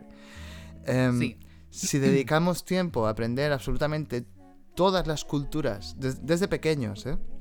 Desde pequeños. No digo a lo largo de tu vida, sino me refiero a, a los estratos de la educación más o menos reglada, donde la gente está casi, obli- casi obligada a ir a la escuela, por ejemplo, ¿no? De los, no sé de qué edad son, de los 5 a los 12 o algo así. Eh, o a los 14 creo. Si nosotros dedicamos tiempo a enseñarle absolutamente todo lo que ahora conocemos, o todo el conocimiento, aún- en, en esos 6, 7, 10 años, es- va a ser imposible que asimilen nada. Ay, muy Heráclito todo. me. Pero, pero, tampoco hace falta que, también pienso que tampoco hace falta que asimilen nada. También está bien probarlo, ¿no? A ver qué pasa si durante los siguientes 100 años se lo enseñamos todo a todo el mundo. A lo mejor resulta. Y si no resulta, pues bueno, pues volvemos a lo de antes. Mm, sí. Pero yo entiendo que para, para que las- la, la música europea siga evolucionando, sí. también hay que. Nosotros como europeos tenemos que eh, meterle caña a la tradición nuestra también. Pero claro, Ay, nosotros como sí, muy europeos, pero eh, eh, para eso tendríamos que centrarnos en, en la música española en España, que no se hace. Pero bueno, Vale. pongamos que hay una, una concepción de música eh, europea, ¿no? Que es la música que, noso- que todo el mundo entiende como música, la hemos impuesto aquí los blanquitos. Sí. Sí. Pues, claro.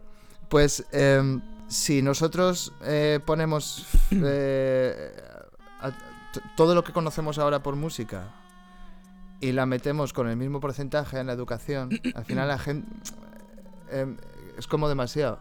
Lo que pienso es que a lo mejor está bien que en Europa se enseñe música europea, Mm. en América música americana, o sea, en cada sitio lo que tienen, porque es, es lo que Sí. ya pasa. Sí. Es lo que ya pasa. Sí. En, en, en África, la o sea, tampoco conozco mucho de África y África es gigante, ¿no? Pero yo supongo que en una ciudad de Senegal Sí. tengan muchísimas más horas de formación de la música de allí que la de, de Bach. Sí. Fíjate O a, que lo mejor, Asia- o a lo mejor la gente no va a los conservatorios porque para eso a ellos les da completamente igual lo del conservatorio Sí. porque es algo nuestro, es algo de, de fuera, es algo que no- con lo que no Sí. se identifican. Y a lo mejor prefieren Sí. hacer lo que tú decías antes, eh, que no hay una palabra para música, ¿no? Que se dedican a eso. Entonces, ellos que aprendan lo suyo, nosotros aprendemos lo nuestro y después la gente capaz de salir de su sitio, que salga y ya Sí. que empiece a leer cosas y a escuchar cosas de fuera. Vamos, como ha venido siendo la, la- la historia de la humanidad los últimos 10.000 Sí. años, pues lo mismo, pues lo mismo. Ay, o sea, acabas de abrir 50 Lo- melones más. Estoy Lo mismo todo el rato, sí, sí. en Narnia. es que quería hacer un apunte a lo que has dicho del euskera que me ha parecido Mm, muy fuerte. Es una cosa que yo también escuché de Juanjo hace tiempo ya y me parece muy importante porque después yo también he intentado reinterpretarla un poco a mi manera e incluirla en, en lo que yo hago a nivel artístico, que es que creo que no sé si es que hemos olvidado o todavía no hemos adquirido conciencia de el poder y, y la gran diversidad cultural que hay en este en esta península Sí. ibérica o en este estado, como se quiera llamar, que no me voy a meter ahí. Pero te quiero decir, si tú te vas mm, X kilómetros al norte en España y X kilómetros al sur, es completamente diferente. Sí, es claro. muy pequeño. Si tú lo comparas, si tú ahora coges España, ¿vale? Y tú dices, hostia, ¿con qué, ¿con qué tamaño puedo comparar yo el país España? Pues España es. Si tú multiplicas España por 3, creo, te sale la superficie de Texas, el estado de Texas, US. O sea, imagínate lo grande que es US. Estados Unidos. Entonces, imagínate lo fuerte que es que en un espacio en el fondo tan reducido dentro de lo que es Europa y el mundo haya tantísima diversidad cultural a nivel de dieta, dieta, a- idioma, canciones, bailes, ropas, todo tipo de movidas. O sea, es muy fuerte lo que, lo que está pasando y lo que lleva pasando muchos años y yo no sé si es que ha habido conciencia o no. Yo creo que sí que ha habido conciencia, lo que pasa es que ha sido una cosa minoritaria y es una cosa que también me, me ha influido mucho durante estas, estos dos últimos años, que es que cuando tú coges el folclore y analizas la riqueza del folclore dentro de lo que es tu país, nación, lo que sea, lo que marquen los mapas que es España, te das cuenta de que tenemos un, un- un gran idioma y, un- y unas grandes idiomas también. O sea, tenemos tantísima pluralidad Mm. que eh, me parece brutal el hecho de decir, yo puedo, deci- puedo ir a Estados Unidos y decir, I'm from Spain, soy de España, pero yo vengo de Valencia.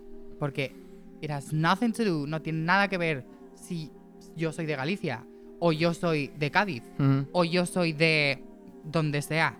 Porque la cultura es tan diversa que en el fondo me parece muy cool. El hecho de decir, vengo de un país tan diverso que Mm. es que Sí.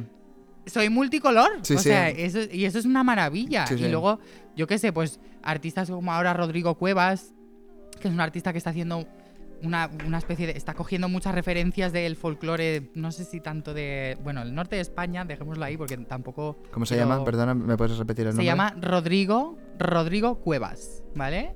Y entonces, eh, este artista lo que hace es coger el folclore, reinterpretarlo con performance, vanguardias, el- electrónica.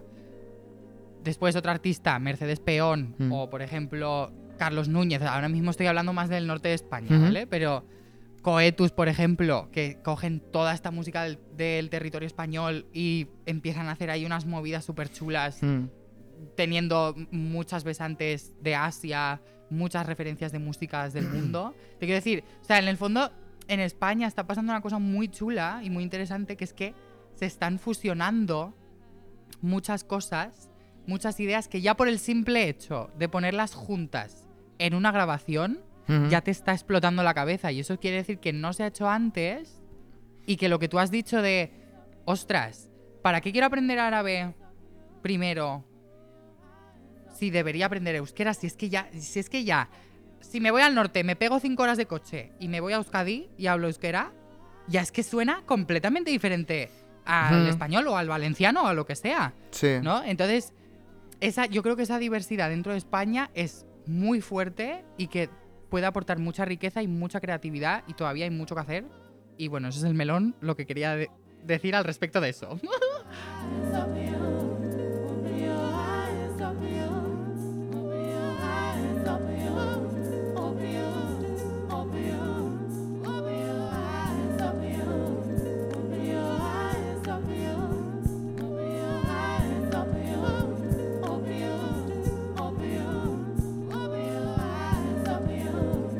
Por las mismas cosas que nosotros en España pensamos, ah, bueno, somos. O sea, claro, es súper interesante lo que hay en, en- en España, ¿no? Todas estas culturas y tal.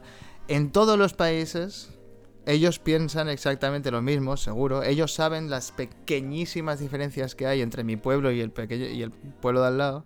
Igual que nosotros decimos, sí, es que te vas al norte, claro, eh, se habla muy diferente. O en, en catalán, por ejemplo. ¿Cuántas, ¿Cuántos tipos de idiomas y Uh, culturas ya hay en, en- en esa zona, ¿no? El Mediterráneo. Ya el mallorquín, o sea, el mallorquín ya ni te quiero, no te quiero ni contar. O sea, las- Claro, claro, yo también, pero es que a mí en mi pueblo, el pueblo de, de- de- de al lado de mi pueblo, para mí son extraterrestres. Esa gente eh, son muy diferentes, ¿no? Cuando éramos pequeños y cuando éramos más jóvenes, esa gente, tú sabes que los de allí... Dices, pero si, si está a 20 kilómetros. Eso es muy Valencia. claro, pero, pero es que realmente son de otra manera. ¿Cómo no van a ser de otra manera si viven en, en una sociedad que evoluciona con sus reglas? Claro. es, es que es Claro. completamente normal. Y yo creo que esto, que es súper extrapolable a la música, porque al final música y cultura es, Ay, creo sí. que es casi más o menos lo mismo, que, que los, los músicos... También para, para ir cerrando melones con el del jazz y el clásico y yo tal. creo que con sí, yo creo que con esta intervención Sí, que tú estás sí. haciendo cerra- podemos cerrar ese melón de in- Es que, diversidad cultural. es que llevo sí. ya ocho podcasts. Al sí, final, ¿eh? ¿no? se nota, que se note. Sí lo digo. Pues eh, los músicos vemos a los otros tipos de músicos como extraterrestres o como como eh, eso, gente de otra cultura la que no entendemos muy bien y que creemos que son o mejores o peores. Porque los de jazz también Mm, piensan que los de clásicos, aunque no les guste mucho lo que hacen o cómo funcionan los de clásico, el clásico es un ser superior, ¿sabes? Ellos lo piensan, ojalá fue, ojalá hubiera estudiado yo clásico. ¿Sabes? Y dices, sí, bueno, pero no lo has hecho y ya está. Y, no, y, y tú tienes tus cosas buenas y los otros. que- pero que ellos tienen esa también esa manera de, de- de ver a los clásicos un poco desde abajo, ¿sabes?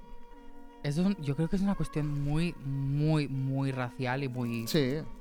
de- Es que también, es que también, es que me pillas un poco que estoy últimamente de- analizando mucho esa movida, intentando ver las cosas desde otro punto de vista y desde que, no sé, pues todo lo que ha pasado durante este último año y lo que lleva pasando desde hace muchísimos años. Pero lo que yo creo que es que en Europa no nos hemos dado cuenta porque no nos ha dado la gana. Lo que está pasando en América, lo que está pasando en los otros dos continentes que nos separan, un mar entero, es, yo creo que es muy instructivo y muy, muy fuerte. Y conecta con el melón que has abierto también de la evolución de lo que es la música en Europa. Mm. Y yo creo, no lo sé, ¿eh? yo lo propongo, lo pongo encima de la mesa porque lo acabo de pensar, que yo creo que para mí la evolución que debería tener Europa ahora como cultura a nivel musical, no solo a nivel musical, a otros espacios también, pero a nivel musical es simplemente empezar a ceder espacios donde se vean otras culturas, pero que se vea que esas culturas pueden evolucionar por sí mismas y tienen una vida propia sin necesidad de que nosotros, europeitos blancos, tengamos que estar constantemente Mm. estudiándolo súper bien y definiéndolo súper bien y explicando todos. Mm. No. Claro. Es simplemente invito, tú eres la voz creativa de este proyecto, muestras y abrir los oídos. Es que nunca mejor dicho, ¿sabes? O sea, nosotros, o sea, la música europea ha hecho tantísimas cosas, tantísimas. Todos los compositores y compositoras de la historia han hecho tantas cosas que yo creo que ahora es el momento, y yo creo que desde hace ya tiempo, que debería, de- debemos un poco abrir horizonte y un poco abrir las orejas a qué otras músicas, qué, qué otras actitudes y relaciones con la música se están generando. Mm. Y yo creo que han habido muchos artistas también muy cool que han, que han hecho eso. Yo, por ejemplo, cuando estaba en diciembre tocando por segunda vez Exótica con neopercusión y no sé, yo la primera vez que toqué esto lo tocamos en Jaca, en la Catedral de Jaca. Y bueno, Exótica, pues para dar un poco de información de esto, es una obra de Mauricio Kagel, que no sé de qué año es, lo siento. Eh, Tú sabes eh, que lo, lo- lo bueno del podcast es que hay un personaje, Sí. eh, José Pantoja. Lo- todo lo que no sabemos, José Pantoja después viene y lo, di- y lo dice. ¡Ay, José! Pues Claro. nada, José, lo buscas en la wiki y ahora me, me haces quedar bien a mí. Hola, soy José Pantoja. Exótica fue una obra compuesta por Mauricio Kagel en 1972 para los Juegos Olímpicos de Múnich. Pero que bueno, ya tiene cojones la cosa, ¿eh? Que no estáis grabando en el Sahara, que estáis en casa, ¿sabes? Con internet y con Google y todo eso. Todo bien. Entonces, José Pantoja te dirá el año, pero a lo que voy es que esa obra lo que está poniendo en escena es un intercambio cultural. O sea, es, son seis performers que están relacionándose con culturas del mundo que no son la suya. Que están cogiendo instrumentos, por ejemplo, un rebap o un lo que sea, Mm. y lo están tocando a su manera occidental. ¿Y el resultado cuál es? Pues es lo que hay. Es, es lo que tú vas a ver en, en- en esa producción.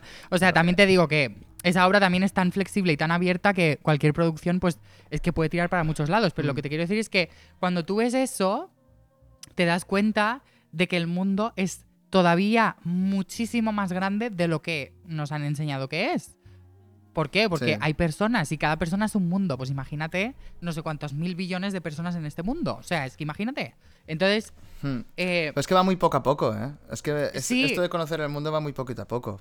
O sea, yo, Ay, recuerdo, yo recuerdo cuando descubrimos América. anécdota. No, no, pero Pero el- cuando o sea, ocupamos América, que es muy Sí, sí, exacto, O sea, exacto. Cuando, cuando Europa tuvo conocimiento de esa extensión de tierra y de esas poblaciones que habían allí, eh, lo fliparían, ¿no?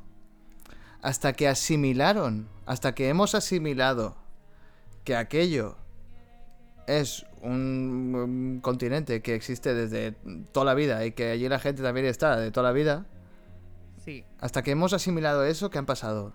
¿300, 400, 400 años? ¿Lo hemos asimilado? Ma- algunos, Oh, es una algunos, minori- es una- más o algunos. menos, más o menos, ya, pero Algunos. hay- o sea, ahora digamos que el, el colonialismo ya se hizo, ¿no? Y, Sí. y- y retirarse de allí, va, eh, o sea, que la gente decida retirarse de allí y dejarlos hacer. Va a costar. Eso tiempito, va- sí. aún, aún va a pasar mucho tiempo porque aún no. Imagínate, pues exacto, mira, aún no hemos entendido de verdad que esos sitios ya existían. Y que no teníamos, no tenía, que no teníamos ni por qué ir porque está lejos del copón. Mm, es, hora, es hora de meter el reggaetón en, Mm. esta, en este melón. Eh, ¿Puedo? ¿Yo puedo? Sí, hombre, mete el regga- eh, pero ¿va- vas a cantar, vas a poner, vas a cantar reggaetón, o sea, lo que meter No, no, reggaetón o sea, voy a quiere decir contar- una sesión voy- de dos horas de reggaetón ahora. No, no, no. No, o sea, voy a contar un poco de anécdota. O sea, eh, vale, os pongo en contexto porque hemos abierto los melones de la diversidad cultural, de lo que es el branding, que hablaré, que supongo Ah, que sí. podemos hablarlo después. que no se me olvide porque esa es de las pocas cosas que tengo apuntadas. Sí, sí. Después, eh, lo de Berkeley, podemos entrar ya poquito a poco en eso. Y ya después de entrar en eso, podemos volver a salir para una cosa que quiero comentar, un apunte que has hecho muy rápido, y luego volver a entrar. Vale, Pero ya, no organices tú ahora mi, el- mi podcast. no, no, o sea, no, es- me estoy organizando yo mi mente, porque se me va la puta olla, o sea... Que mi idea, Perdón. mi idea de hacerla era hablar y ya está. Vale, no, pero es que, buah, es que se me va, se me va cuando hablo de estas cosas. Vale, entonces, em, Berkeley.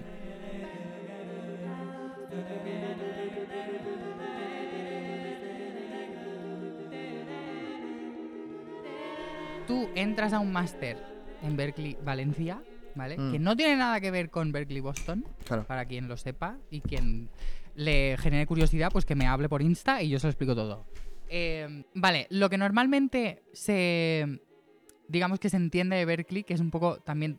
Me ha gustado mucho que, que tú hayas dicho un poco la, la- la visión que tú tienes, porque no has estado ahí, pero la, Mm. la impresión que a ti te da me parece súper acertada. Claro, claro, porque es- creo que es lo que piensan casi todos. Y por eso quería hablar contigo también, Sí. para que dijeras de verdad cómo es, ¿no? ¿Cuán- ¿Cuánto de equivocado estoy? Vale, es que yo tampoco soy quien para decirte Bueno, si pero- estás equivocado o estás No, pero acertado. quiero decir, tú has estado ahí, tu experiencia. Sí. eh, Sí, Ahora mi experiencia sí, pero Claro. si estás equivocado o acertado es que solo lo puedes saber tú si estás dentro. no, o sea, claro, claro. es Mm. muy fuerte lo que se vive ahí. Tú ves ahora Gran Hermano y ves reality shows de televisión de telebasura y yo te digo que es 100% eso. Qué O sea, guay. lo que se, lo que se experimenta en Mm. ese sitio no tiene nombre. O sea, es que Mm. tú tienes que estar ahí Mm. para saber exactamente qué te pasa y qué te va a pasar a nivel mental en Mm. 10 meses. O sea, es muy fuerte. Estamos hablando de gente que deja su vida, literal, por estar 10 meses en este sitio Mm, y estar compartiendo un espacio creativo mm. con otras personas de más de 40 países diferentes. Claro, claro, es que. Un rango de edad. O sea, mi clase el año pasado, para que te hagas una idea, éramos. Pues no sé cuánto. bueno, gente de Corea, gente de Puerto Rico, gente de Estados Unidos, bueno, un montón porque es una universidad estadounidense. Muy poca gente de España y de Valencia, que eso también tiene mucho que hablar y ese melón lo dejo para el final. Eh, mucha gente también, yo que sé, de, pues de Asia, gente de África, gente de, de todo el mundo. O sea, es que es mucha gente de ahí. En concreto en mi clase el rango de edad era, y te lo digo exactamente, de 22, yo era eh, la persona más joven de Ujú. esa clase, a 47 años. Ujú. Entonces, cuando tienes esa diversidad de edad, esa diversidad de vidas, de historias y de nacionalidades y de culturas, durante 10 meses compartir eso es, es, es que, es que te cambia. sí, sí, claro. Te cambia. Ya no te estoy hablando ni siquiera de la formación Sí, que los sí. profesores imparten, ni lo que se enseña. No. No, claro, estoy porque eso es otra locura. Eso es otra locura, pero solo la, la vivencia, ¿no? Eh, Exacto. Simplemente estoy hablando ya solo de, de- de lo que se ha generado ahí. O sea, Mm. yo tengo una, una, una de mis grandes amigas, que es justo una de las personas más mayores que había en la clase, perdió su apartamento de Nueva York. Dejó toda, o sea, de maneras qui- quizás no tan planeadas, pero de repente vicisitudes de la vida, pierdes tu vida que has construido durante 15 años en una ciudad como New York y ahora estás en Valencia, aquí, en esta situación. O sea, Mm. estamos hablando de gente que, a- a- que tiene historias muy heavy y que lo que Berkeley hace muy bien, como empresa americana, es que sabe ver muy bien el talento, y no solo el talento en general, sino el talento creativo y el talento de las ideas en las personas. Porque yo, cuando conocí a mi clase, yo dije, esto Qué locura, ¿no? está Sí, claro. es que no, es- o sea, esto no está pasándome Mm. ahora mismo. O sea, yo he compartido clase y formación con personas que no saben leer ni una nota musical, Mm. ni saben nada del sistema clásico, ni saben nada del jazz, ni saben dónde colocar el do, ni saben ni siquiera dibujar una clave de sol. O sea, Pero saben, esa sa- gente- saben, saben mejor que muchos otros de qué coño va esto. bueno, esa de la gente música, tiene o mucho dinero. de- de- Vi- O sea, esa gente, no te voy a mentir, te lo voy a decir honestamente, tiene, es gente que viene de una familia que tiene dinero, que tiene un talento espectacular, que todavía Ujú. no ha descubierto y que ha decidido hacer una inversión, pagarme a mí la beca, gracias, y compartir sus ideas y sobre todo escuchar a gente más joven, que tiene más formación y más recorrido que tú, y aprender de ello y contribuir entre todos, 27 personas que eran mi clase, a hacer música bella, ya sea contemporánea, clásica, country, reggaetón, me da igual. O sea, eso es para mí lo que es Berkeley. Que dentro de Berkeley hay cosas que me gustan y cosas que detesto al máximo, sí. Pero Ay, claro, lo que más me llevo es eso. todos. En- Exactamente. En, cualquier sitio que estés, sí, sí. Exactamente. Después, otra cosa. El tema del reggaetón, que quería meter el reggaetón. Eh, lo que antes, hace ya tiempo, has dicho que eh, se utiliza un poco el reggaetón como esta herramientita un poco de los profes enrollados como para acercarse a los alumnos y un poco venga, Eh, la batería. matizando de, Este- de hace 10 años. Pero es que eso es, es que eso es real. Yo estoy de Mm. acuerdo contigo. O sea, y invito a la gente en general a que se plantee cuál es el estigma que se tiene sobre el reggaetón. Eh, cuál es, o sea, digamos, cuál es la visión que se tiene del reggaetón, incluyendo también a los pedagogos y pedagogas y todo el mundo que está intentando incluir eso en la sociedad de aquí para acercarse a los alumnos. Mm. Si yo utilizo el reggaetón con un fin de conectar con los alumnos, significa que no estoy teniendo la capacidad como profe de encontrar atractivo a otras músicas o a otras tradiciones que son igual de interesantes que el reggaetón, hacerlas atractivas para los alumnos. Si cojo el reggaetón, porque evidentemente ahora el reggaetón es inevitable el hecho de que se ha convertido en una cultura de masas y que, por cierto, artistas en España utilizan como estrategia de marketing para hacerse más famosos de lo que ya son, no voy a dar nombres. El bueno, reggaetón sí, se ha pero es, es- normal, ¿no? Si tú quieres vender cosas Sí. en, en Latinoamérica, Claro, algo claro, tendrás que hacer. reggaetón. Pero ¿será que en América Latina no hay patrones y no hay músicas y no hay... Sí, O sea, pero claro, pero eh, gente como, eh, o sea, perdona por cortarte, ¿eh? perdona por cortarte. Sí, sí, no, no, sigue, sigue, tú dale. Pero para que se entienda bien, eh, gente como Nat King Cole, por ejemplo, que, Sí. que ese tío lo escuchas cantar y a mí yo no sé cómo era ese hombre, Pero Sí. si era como canta, es un alma pura de estas que no le han hecho daño a nadie. Igual era a lo mejor un poquito maltratador, cualquier cosa, o le escupía a sus hijos, no sé, cualquier, cualquier, robaba pan. Pero, Sí. pero por como canta y, y parece de puta madre. Y él em, tiene grabaciones de canciones en español, en francés, en chino, en tal, tal, tal. Em, eh, muchos cantantes también, eh, Montserrat Caballé tiene versiones de canciones famosas en varios idiomas también. O sea, mucha gente. Pero al final es una, una cuestión, cuestión de meterse en otras culturas. Y muchos cantantes famosos que a lo mejor quieren más pasta, porque lo que quieren es mucha más pasta y más bolos. Eh, y, una gira y nombre también, porque eso dan, pero es que eso es normal, o sea, eso también da nombre. Si tú eres un cantante de pop así más o menos medio, ya ganas Sí. un buen dinero. ¿Quieres ganar Sí. más? Porque crees que puedes y además te molaría muchísimo, como a todo el mundo, pegarse un- una, dos o tres giras por eh, Latinoamérica, porque tiene que estar muy guay. Tiene que estar muy guay, tiene que ser una experiencia brutal. Cualquier Total. cantante de pop, de rock, de lo que sea, si es que al final de lo que sea.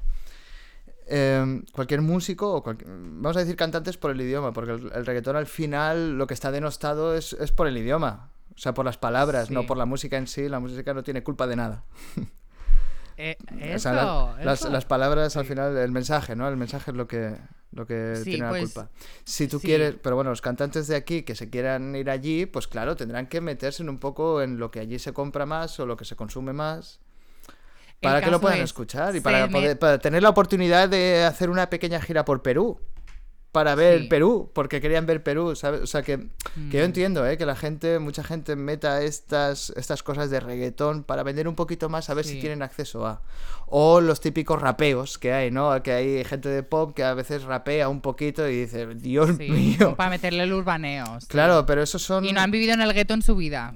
Claro, pero eh, yo, eh, Mm. no sé si Bisbal o Bustamante tienen una donde Bisbal rapea un poquito o algo así. Devuélveme la vida que me la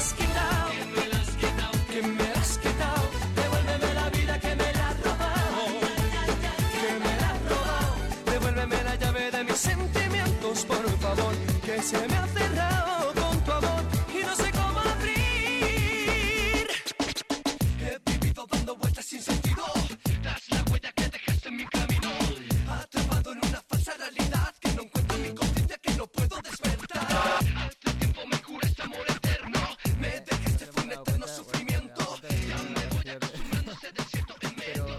sea, hay una que hay- hay- estoy 100% seguro. Si alguien la sabe, que lo diga, que me lo enviarán. O sea, no hay ningún foro. O sea, este podcast, ¿no? este podcast tampoco tiene un montón de comentarios que la gente escriba, ni es Twitch, ni nada. Quiero decir, a lo mejor de las 10 personas que escuchan esto, han escuchado esa canción y se han dado cuenta de que hay un rap. Pero bueno, que cuando Bustamante rapeó, era a lo que veníamos de antes, que es un intento de meterse en unas músicas que ahora de repente lo están petando en el país donde yo estoy produciendo música. Yo estaba haciendo pop de los 90, que en los 90 ha funcionado súper bien. Bustamante lo empezó a petar en los 2000, creo, más o menos, al principio de los 2000, lo mira ahora, y la de Yo no soy un Superman es del 2002. Y ahí hay un, ahí hay un cambio, ahí empieza a meterse eh, más hip hop en España. Ya había habido rap en, en España, pero no hip hop del bueno no, no había, ¿no? Hasta ¿En 2000, qué año? acaba- ¿Puedes repetir el año, por fin? ¿Cómo? ¿A qué año te refieres? ¿Se Eh, en- sí, sí, sí, sí, sí. Es que, Ah, creo, vale, que vale, es el, digo, creo que es el internet, creo que es el internet. Eh, ¿a, qué, a qué año me refiero con qué? Con lo, de, lo que estás diciendo de Bustamante, mm, el Final de, los en no- España. final de los 90, principio del 2000. Vale. que ellos venían haciendo un pop de la batidora y el blanco y negro mix, todas estas cosas súper viejas, ¿sabes? De Dan, la barbacoa, todas estas cosas que lo- en esa época lo estaban petando bastante bien, porque yo me acuerdo que yo era pequeño y yo eso me encantaba y a lo mejor tenía eso, tendría 10 años. Y los veranos, eso era una maravilla en el camping. Eso era maravilloso. Sí. Era música. Yo ya, ya tenía contacto con la música y yo me acuerdo que ya tenía mi pequeño sesgo clásico. Con 10 años, ¿eh? Imagínate. Pobrecicos, ¿eh?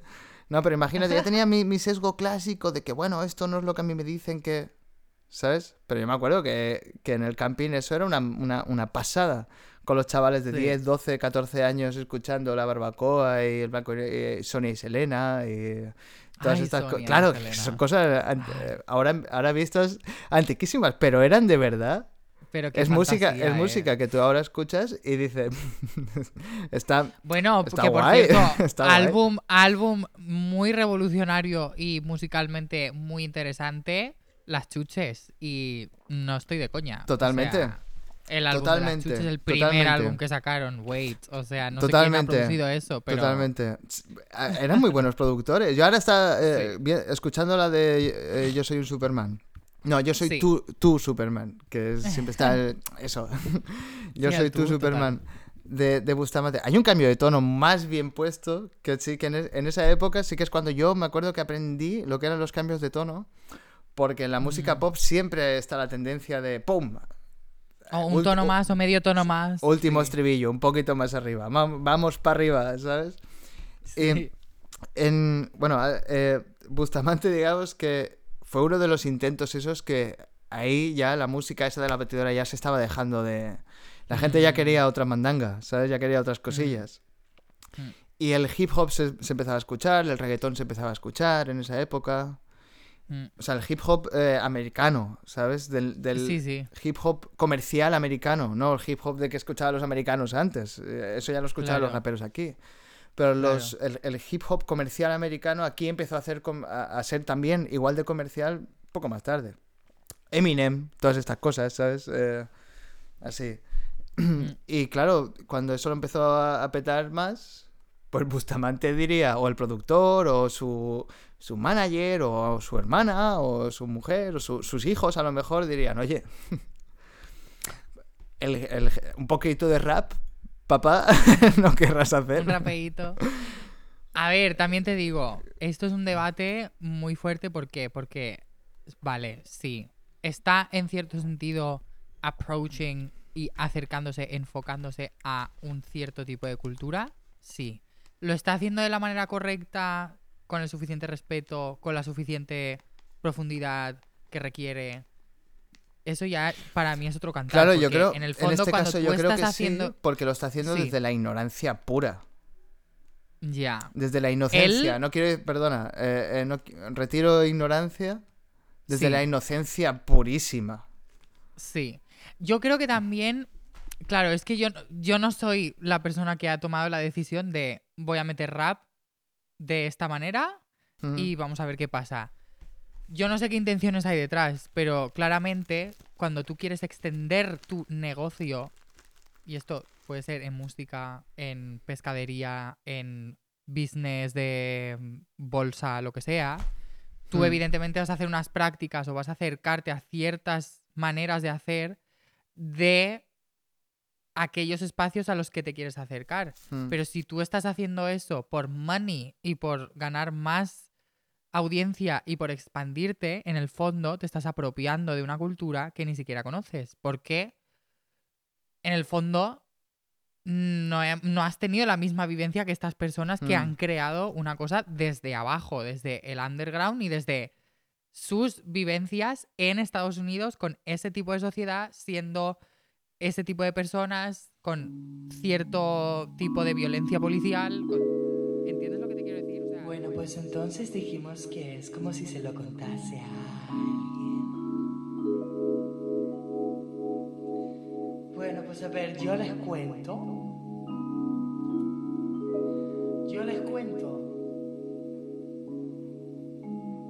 Esto va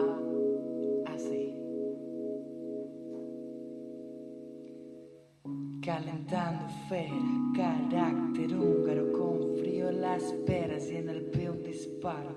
Te desacredito, no pienses que te va a quedar en mi cama apalanqueadito. Palabras boreales, tus ritmos son esenciales. El mármol de la cocina frío, el canto de la sirena es mi hogar.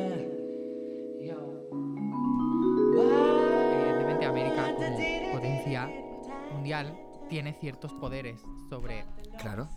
Puerto Rico. Mm. ¿Vale? Entonces, eh, las personas que yo he conocido de Puerto Rico, artistas del underground, que a mí me han hablado de la situación política y las situaciones complicadas que están pasando ahí a nivel político, eh, también me han podido dar una perspectiva un poco de qué es lo que es el reggaetón, ¿vale? Yo me apuesto algo a que si hoy en día eh, preguntamos a la juventud, no sé, pues la adolescencia, cualquier intermedio. Claro, es que la juventud para mí no es lo mismo que la juventud para ti. Ya, Tú si tú vas a la ESO, si, vamos a la ESO y a bachiller, ¿vale? Y a los dos primeros años de universidad, ese intervalo de edad, y decimos, ¿te gusta el reggaetón? Sí, no. El porcentaje que sea el que sea, los que sí que les gustan, yo cogería un mapa y les diría, ¿sabes situar dónde está Puerto Rico? Nos sorprenderíamos mucho. ¿Por qué? Porque yo creo que a- a- el acercamiento que se tiene aquí en España a lo que es el reggaetón, en el fondo no está siendo coherente ni está siendo muy, lo suficientemente profundo con la cultura que hay ahí. Yo he conocido a gente de ahí, que te quiero decir, no conozco a todo Puerto Rico, ya me encantaría. Ya iré, ya No será- yo ya no iré. será- no, no sé, no sé qué grande es, pero no serán, decir- no serán muchos millones. Puerto Rico hace una idea que creo que es un poquito más grande que Mallorca. Solo Mallorca o las Islas Baleares. No sé muy bien las- el, el nivel de superficie, pero está por ahí. Está por ahí, Mm. ¿vale? Entonces, lo que te quiero decir con esto. 200, es que- 200 personas. hay. No, hombre, no, much- muchísimas más. Eh, entonces, lo que te quiero decir es que cuando estamos hablando de la cultura puertorriqueña y qué es lo que es el reggaetón, nadie, ni Spotify, ni mm, la radio, ni los medios de masa convencionales te van a explicar el trasfondo real y de dónde viene el reggaetón. O sea, el reggaetón viene de gente que emigraba a Estados Unidos, vivía en barrios marginales y hablaban de drogas, putas, sexo y cosas muy inapropiadas porque eran la, era la vida que tenían por ser de donde eran, en Estados Unidos. Entonces, Mm. aquí en España y en Occidente se tiene una visión muy encorsetada y muy opresora de lo que es el reggaetón, que es que si el reggaetón es machista, que si el reggaetón es tal, que si el reggaetón es no sé qué. Todo el mundo habla del reggaetón, pero nadie se ha parado a preguntar a una persona de Puerto Rico qué es el reggaetón.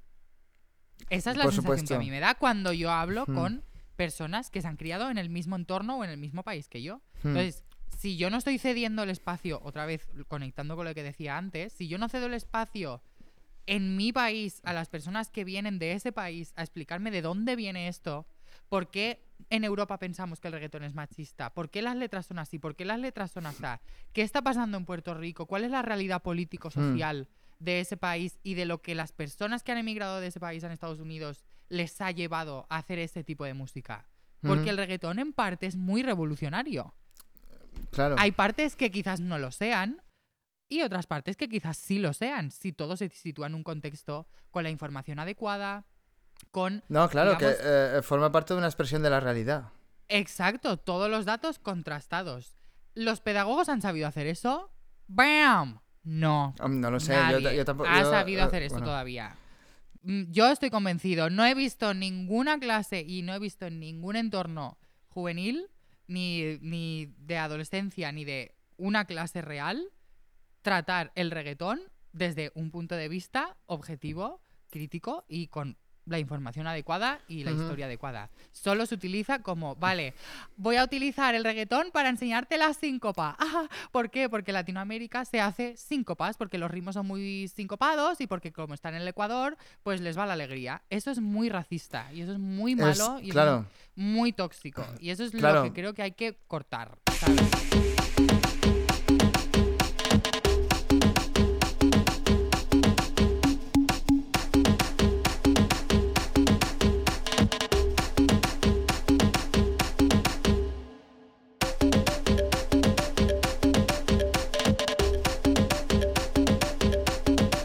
Lo que te quiero decir es que eh, cuando una persona de Puerto Rico te está explicando de dónde viene todo eso y te está explicando qué es la bomba, qué es la plena, qué artistas están desarrollando unas carreras y unas propuestas muy interesantes en ese país con esa situación y con ese contexto, para mí eso es lo precioso y lo súper mega bonito que se le puede enseñar a los chavales y, y, bueno, en general a la juventud de hoy, que es, es decir, no quiero acercarte a la música occidental a través del reggaetón, sino es que quiero que entiendas que la música que tú escuchas, que alguien te ha puesto en los cascos y en tu teléfono y en tu logaritmo, Mm. nadie sabe por qué, por lo menos que sepas de dónde viene, que sepas documentarte y que sepas tu historia. Porque si no, ¿qué estamos haciendo? ¿Es esto cultura o es simplemente consumir mientras te estás fumando un porro en el parque llamando a alguien puta mientras pasa? ¿O haciendo piropos innecesarios a alguien en un parque? O, o estás consumiendo una música... A ver, lo he llevado muy al extremo, ¿eh? Porque me va al Sí, sí. extremo. O eres un kinky, o eres un kinky eres en un, un parque insultando a las mujeres, o eres una persona eh, estudiosa, académica. ¿Sabes? O, o incluso eres una persona que desde tu torre de mega super intelectual estás criticando el reggaetón porque dices que es una puta mierda eh, y no te interesa nada. Bueno, ¿y por qué no te interesa? ¿Qué pasa? ¿Que es que es de. ¿No? O sea, Sí, lo, digo sí. para todos los lados, para todas las besantes. Te quiero decir, la ignorancia no entiende ni de clase, ni de género, ni de absolutamente nada. Por eso lo que te quiero decir es que como educadores y educadoras lo que tenemos que hacer es no solo coger estos clichés y acercarlo y hacerlo súper atractivo, sino ir al fondo y decir, mira, es que esto es lo importante de ahora. Esto quiero conectarlo con un melón que antes habías abierto. Sí, sí. Que, em, Ah, pues va a funcionar Vale. tu método al final de, de- de apuntarte las cuatro cosas. ay, si quieres te lo cuento y todo. Yo lo, o sea, yo, si, si es, si el método es apuntarse cosas, también, No, no solo eso. también lo tengo. Porque, Vale. o sea, explícame tu método. Vale. Abramos Luego, sin y yo cerrar- luego, luego, espérate que te- es que tengo que cerrar este melón. Es que lo tengo que cerrar porque si no se me va a olvidar y me voy a poner a explicar el método y nunca lo voy a decir y creo que lo tengo que decir. Y es que lo que tú has dicho de... eh, no me acuerdo lo que habías dicho. Da igual. Sí, En el sí. O sea, lo que te quiero... Sí, lo que tú has dicho del paso de lo que es el, la música clásica al jazz, ¿vale? Ah, sí, sí. Y, y digamos, el- el- todo ese enfoque de intentar enseñar todo. ¿vale? Ha, ha habido un momento que has dicho, no sé exactamente el qué, pero digamos que no estaríamos poniendo demasiada información y demás. Sí, exacto. no, sí, no es demasiado y yo te digo, pues no lo sé, porque también lo que yo te digo es que no, o sea, esa pregunta me lleva a otra y es que yo como educador qué misión tengo. Y Eso es otro melón. no solo la, mi- la misión, ya, pero no solo la misión educativa, sino qué supone la educación. Eh, Porque para eh, mí la sí, sí. educación, según lo que a mí me han enseñado y lo que yo estoy súper de acuerdo, es igual a qué sociedad queremos. Y esto no lo digo yo, lo dijo mi profesora, que la amo, Margalía Furiot, que si me estás escuchando te amo, que dijo, la educación, o sea, en muchos debates de estos es eso, que la educación en el fondo, el cómo tú vas a educar, se va a basar en qué sociedad tú quieres. Y, cómo quieres que esa sociedad interactúe, construya y contribuya. Porque yo quiero que mi sociedad como sociedad y como constructora de una cultura, lo que quiero es que sea lo más abierta, inclusiva, respetuosa posible con el exterior y con sus límites culturales. Entonces, si yo, desde esa perspectiva, enseño el reggaetón de una manera adecuada y no solo para llevármelo todo otra vez a lo que lleva siendo desde siempre, entonces quizás puedo enseñar no solo un contenido más, que en el fondo a mí el contenido me da igual, porque tú te vas a Google y haces sí, sí, reggaetón, sí, te lo va a explicar, todo te lo va a explicar. No quiero Mm. solo ese, no, no solo quiero enseñar cierto tipo de contenidos que son muy importantes, también guardarlos en la memoria, sino que quiero enseñar unas competencias, unas habilidades que te permitan a ti tener un sentimiento crítico para que en el mundo global de hoy, que hoy todo es fucking links, links, links con mucha info, tú sepas contrastar y sepas decir, esto es una mentira, esto es verdad, esto no sé si es verdad o qué, pero mm, que, que tengas un sentimiento crítico que te permita apreciar lo que hay a tu alrededor, porque si no, o sea, estoy perdiendo el tiempo intentando enseñarte Bach cuando tú lo que puedes hacer es leerte un libro de Bach y después leerte otro libro completamente diferente e intentar encontrar el vínculo entre, entre ambas cosas. Ya, Sabes pero- que es muy importante también para mí que la juventud y los, los centros educativos se impartan contenidos, que se trabaje mucho la memoria, que se... pa- para mí eso es súper importante. O sea, no estoy diciendo que haya que desechar la pedagogía tradicional, para nada, nunca. Lo que sí que hay que hacer es que yo, que- yo lo que creo es que hay que construir una pedagogía que contemple todas las opciones para construir algo más abierto que simplemente alguien que se está apropiando de una cultura. Y con eso, si quieres, pues conectamos con el melón de apropiación cultural.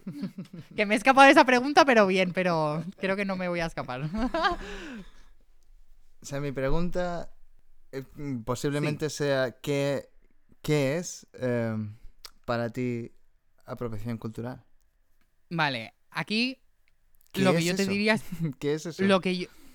A ver, lo que yo he aprendido y lo que yo siento, y- o sea, lo que yo también siento a la hora de crear música, porque me ha pasado, es que para mí la apropiación cultural es algo que se debe de evitar, porque en el fondo eh, la apropiación cultural viene de una intención y de una manera de relacionarte con una cultura que no es tuya y que no has mamado ni, ni es un espacio en el cual te has criado, ¿no? Entonces, eh, la apropiación cultural se produce cuando yo cojo esa cultura que no conozco en profundidad y no hago partícipe ni a ningún miembro de esa cultura y lo único que hago es coger su superficie, su branding y lo utilizo para apropiármelo a mí, convertirme en alguien con mucha más fama, con mucho más éxito, con mucho más reach, con mucho más, digamos, sí, eso, con mucho más Mm. éxito en general, a nivel cultural. Para mí eso es la apropiación cultural.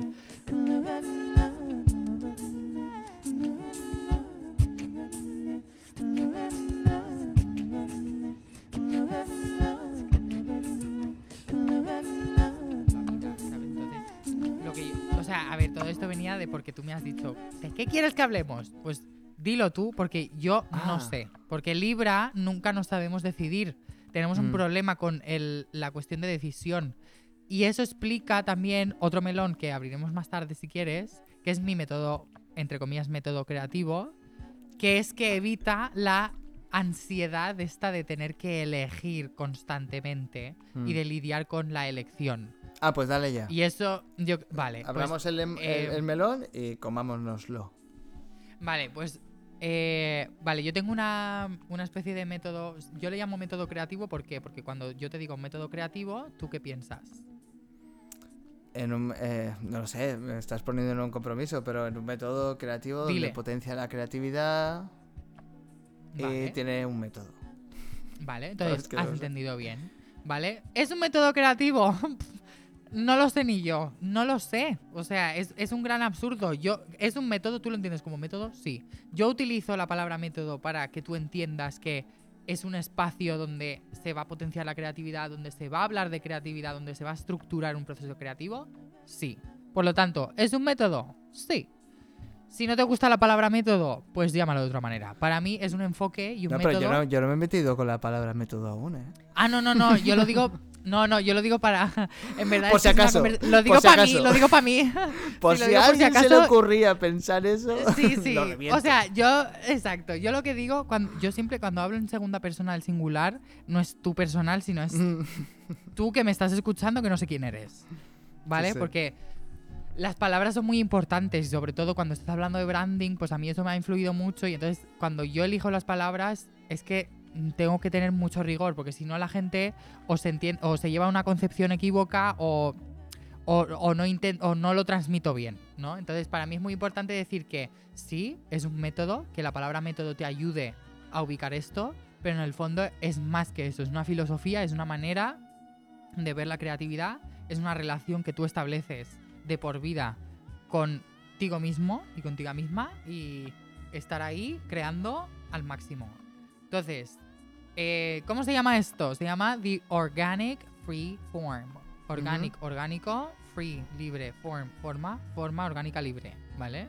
Entonces, esto es un nombre pues que yo me he inventado porque yo estaba en una universidad americana y como los americanos son súper buenos haciendo nombres, pues dije, me voy a inventar yo un nombre. Mm. Y dije Organic Freeform. Entonces, básicamente, se basa en eh, establecer un marco donde tú puedas regir tus propias normas de tu propio proceso creativo, ¿no? Es decir, eh, todos sabemos cómo se crea un disco, o la gente que estudia producción eh, tiene una idea más o menos de cómo se crea un disco, o cómo se genera una campaña para promocionar ese disco. Todos tenemos una especie de esquemas y de normas que mm, básicamente todo el mundo sigue a su manera, pero en el fondo lo que a mí más me, digamos, lo que más me inquieta es cómo tú vas a establecerte en el primer nivel. Es decir, quién eres tú, qué sonido vas a escoger, qué elecciones en cuanto a música, en cuanto a sonido vas a tomar y cómo vas a establecer tu propia manera de hacer las cosas. ¿Por qué? Porque claro, con Internet y en este mundo en el que todo el mundo está haciendo música ahora, porque mogollón de miles de millones de músicas se suben a Spotify cada día, pues claro, tú te tienes que distinguir y tú tienes que intentar que la gente clique tu música y que entienda cuál es tu movida, porque ahora hay mucha más gente en la industria que antes, ¿sí? Entonces, Sí, pero lo que quiero no es- hacer... Eso no era el objetivo antes. Antes no, pero sí. Sí, pero no. ¿Por qué? Porque tú tienes que pagar unas bills, unas facturas. Entonces, las, las facturas por amor al arte no se pagan solas. Entonces, si tú quieres vivir de tu arte y pagar tus facturas, tienes que encontrar una manera Mm. de fusionar esas dos cosas, ¿sí? Y tener una especie de plan que a ti te permita desarrollar tu arte, pero también tener el suficiente dinero para la parte económica, tenerla completamente solucionada, fuera de estrés, porque en cuanto la parte económica está detrás de ti diciéndote no puedes, no eres suficiente, tienes que pagar estas facturas, nunca vas a sacar ese álbum, nunca vas a ser nadie. Queremos callar esa voz porque queremos crear algo y queremos mostrar nuestro potencial, ¿sí? Queremos compartir un mensaje. Me va a dar dinero para pagar mis facturas, pero espero que mi mensaje cambie también mi entorno, la gente que me escuche y producir movidas, ¿sí? Entonces, ese es un poco el, el punto de partida, ¿vale? Entonces, eh, en muchas ocasiones, yo he tenido varias ocasiones en las que he podido explicar este método y nunca lo he explicado de manera igual porque es una cosa que evoluciona mucho, ¿vale? Digamos que es un marco de trabajo donde hay diferentes pautas, ¿sí? Y diferentes actitudes y maneras de trabajar que se complementan unas a otras y que ninguna va ni delante ni detrás que otra. Es decir, todas están en el aire, todas se complementan Mm. y tienes que tener la suficiente capacidad de dejarte llevar, dejarte fluir, conectar los puntos cuando se tengan que conectar y entenderte a ti misma y a ti mismo Mm. y a todo, ¿vale? Mm. Entonces, pasos muy importantes. Uno de ellos es, ya tenemos uno, el openness, que yo le llamo en inglés Mm. porque yo todo esto lo presento en inglés. El openness es estar abierto, abierte a toda idea, a cualquier pensamiento que venga de aquí, del corazón, de otras personas, de la tierra, que tú lo puedas plasmar, ¿vale? Después, otra cosa, otro elemento muy importante es la improvisación. La improvisación es un espacio, ¿vale? Espérate que estoy sacando. Es que te lo quiero leer bien porque Vamos a poner es un que PowerPoint. es- es- oh, no, me lo voy a poner para mí porque si no después eh, mm, se me va la olla y no quiero que se me vaya, ¿vale? De organic, esto luego lo cortas. De organic freeform scroll. Un momentito. ¿No será esto No. un modelo piramidal? Ay, no, Dios, estafa piramidal total. Nunca, nunca, nunca. Vale, ya lo tengo. ¿Vale? Entonces, eh, el segundo elemento que he explicado, ¿vale? Era básicamente la improvisación. ¿La improvisación qué es? Para mí es un espacio, ¿vale? Donde se pueden desarrollar todas las ideas que tú quieras, ¿vale? Entonces, a través de improvisar, eh, puedes utilizar tu cuerpo, puedes utilizar tu voz, puedes utilizar la percusión, que son los tres pilares que he explicado hace ya un buen rato Sí. esos tres pilares se ponen en manifiesto en ese espacio y entonces salen cosas. Salen historias personales, historias de otras personas, conceptos abstractos que no tienen ni ningún contexto ni nada. Simplemente sale material Mm. y en ese material tú vas a elegir qué vas a contar y qué historia vas a montar, ¿sí? Entonces, eh, para un poco englobar todos los pensamientos, todas las ideas que hay, tenemos dos técnicas. Tenemos la técnica del brainstorming, que es una técnica que yo no me he inventado, es una técnica que hace ya muchísimos años que existe, ¿vale? Eh, es una técnica que básicamente se basa en lluvia de ideas. Todas las ideas que tengo para eh, solventar un problema son válidas. Las apunto en un papel y luego evaluaré si las aplico, si no, si me van a funcionar, si no, tal, ¿vale? Después de todo esto, viene otra especie de manera de hacer, no es una, no es una especie de manera de hacer, es como un enfoque también, que es el musicking, ¿vale? El musicking es un enfoque que creó Christopher Small en un libro, ¿vale? Que básicamente explica que eh, musicking es todo lo que implica el proceso musical, tanto escribir música como actuar, como la persona que está limpiando el auditorio donde tú vas a tocar esta noche, el promotor, la promotora, cualquier persona, todo lo que forma parte de una acción, de un movimiento, de algo musical, ¿vale? Porque eso te permite pensar más allá de simplemente tu propio ombligo de escribo una partitura o toco algo, sino que estás pensando muchísimo más allá, ¿sí? Mm. Después, mm, un par de elementos más, básicamente, es que tienes diferentes capas. O sea, tú puedes tener la capa de composición musical, le puedes añadir una capa de qué ritmos voy a hacer, qué voicings voy a hacer, qué armonías, qué letras, qué formato le voy a dar. ¿Esto qué es? ¿Una canción? ¿Es un rap? ¿Qué lenguajes estoy utilizando? ¿Vale? Después otra manera que es los recursos, que es una cosa evidente, que es cuántos instrumentos tengo en casa. ¿Esto es un micro? Sí. ¿Lo puedo utilizar? Sí. Esto que tengo aquí.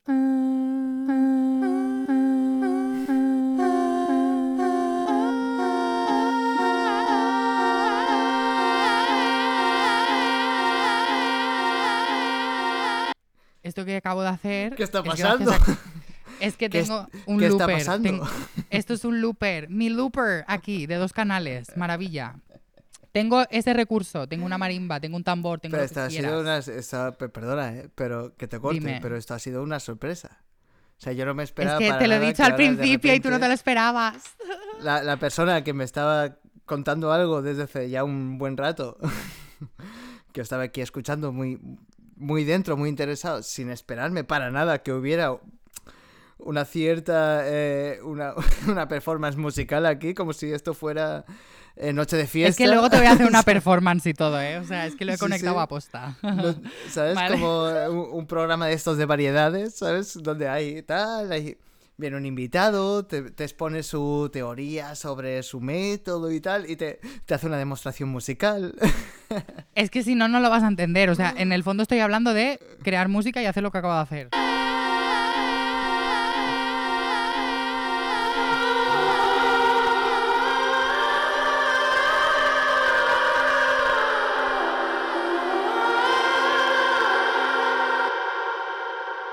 Acabo de hacer algo. No sé qué, acaba- no sé qué ha pasado, pero lo acabo de hacer.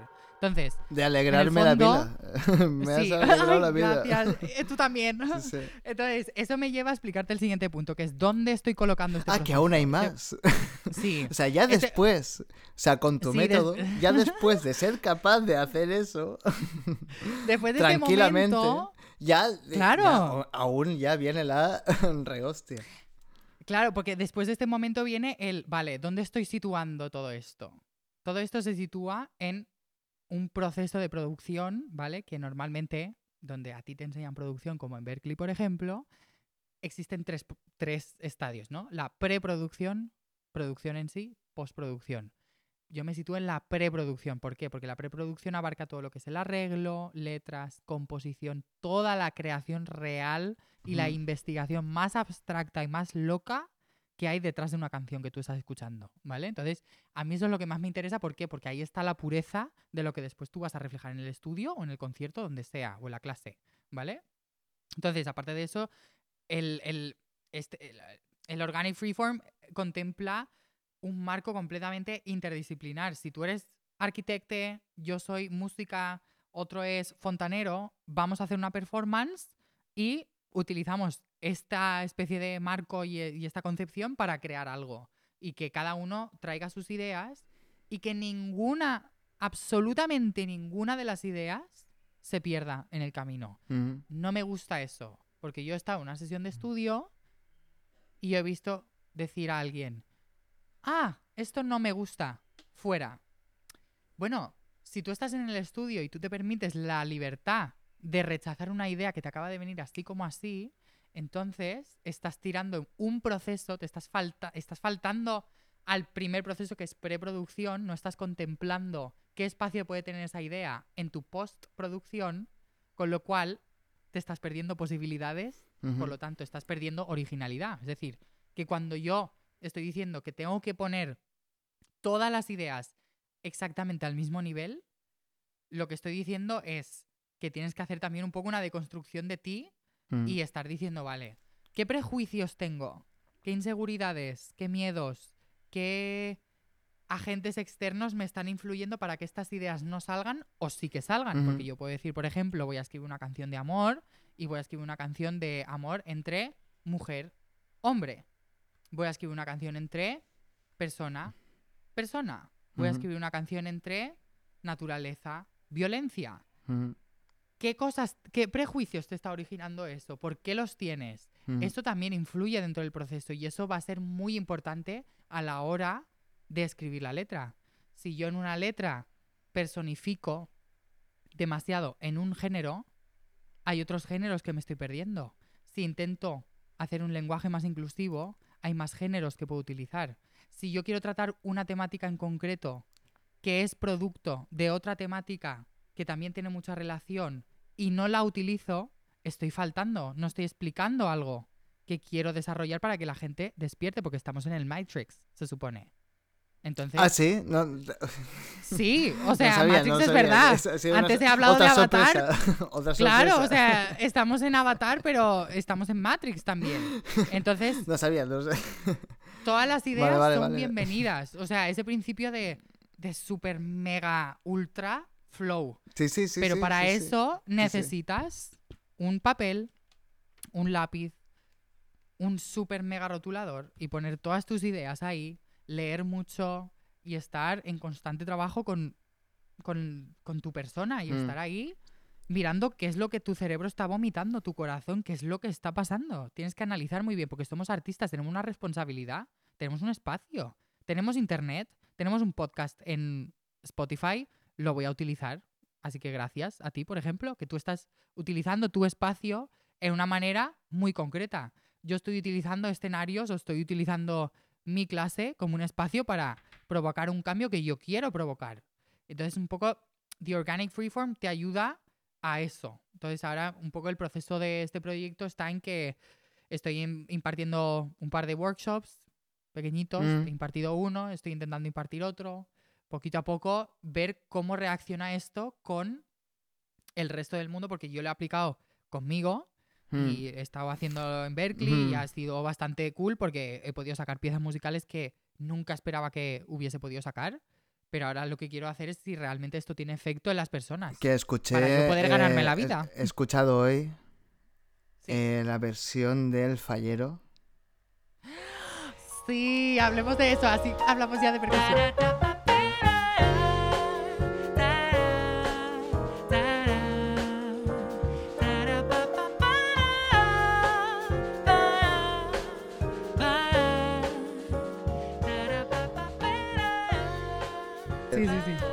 Que está muy bien. Es que se nota, Ahí. ¿no? Como que eh, yo lo he escuchado y digo, ostras, se nota que hay- ya hay un par de cosas que has hecho el tic de esto lo he entendido. Más o menos. Ahí. Este acorde Qué aquí, este cool. acorde allá, este voice aquí, este voice allá, eh, las voces, cómo tengo que cantar, cómo, cómo poner los coros, ¿no? Los coros son tú. Son yo y otra persona. La, que, la chica que toca el piano. Pues qué guapo.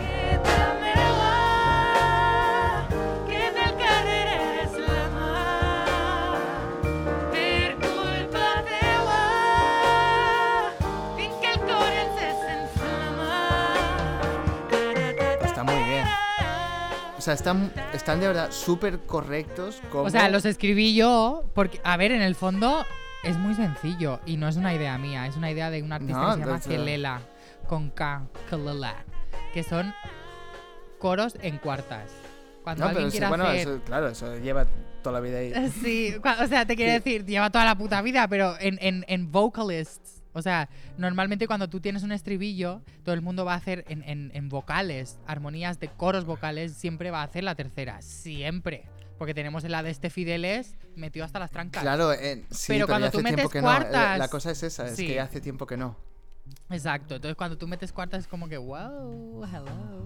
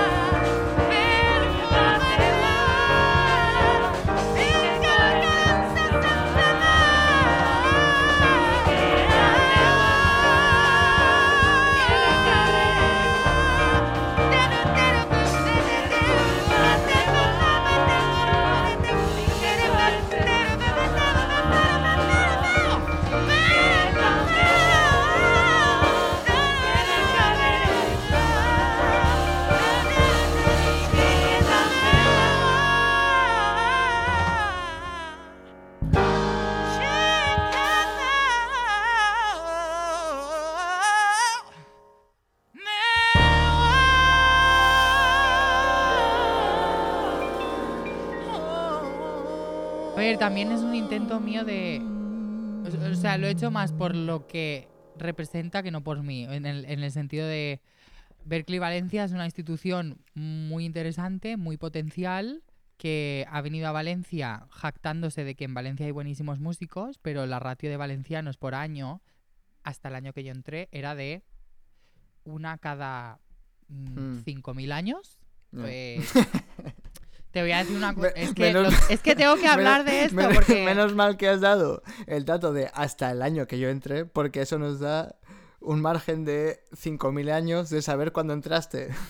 hasta, el año que, hasta el año que yo entré había de 0 a 5.000 años.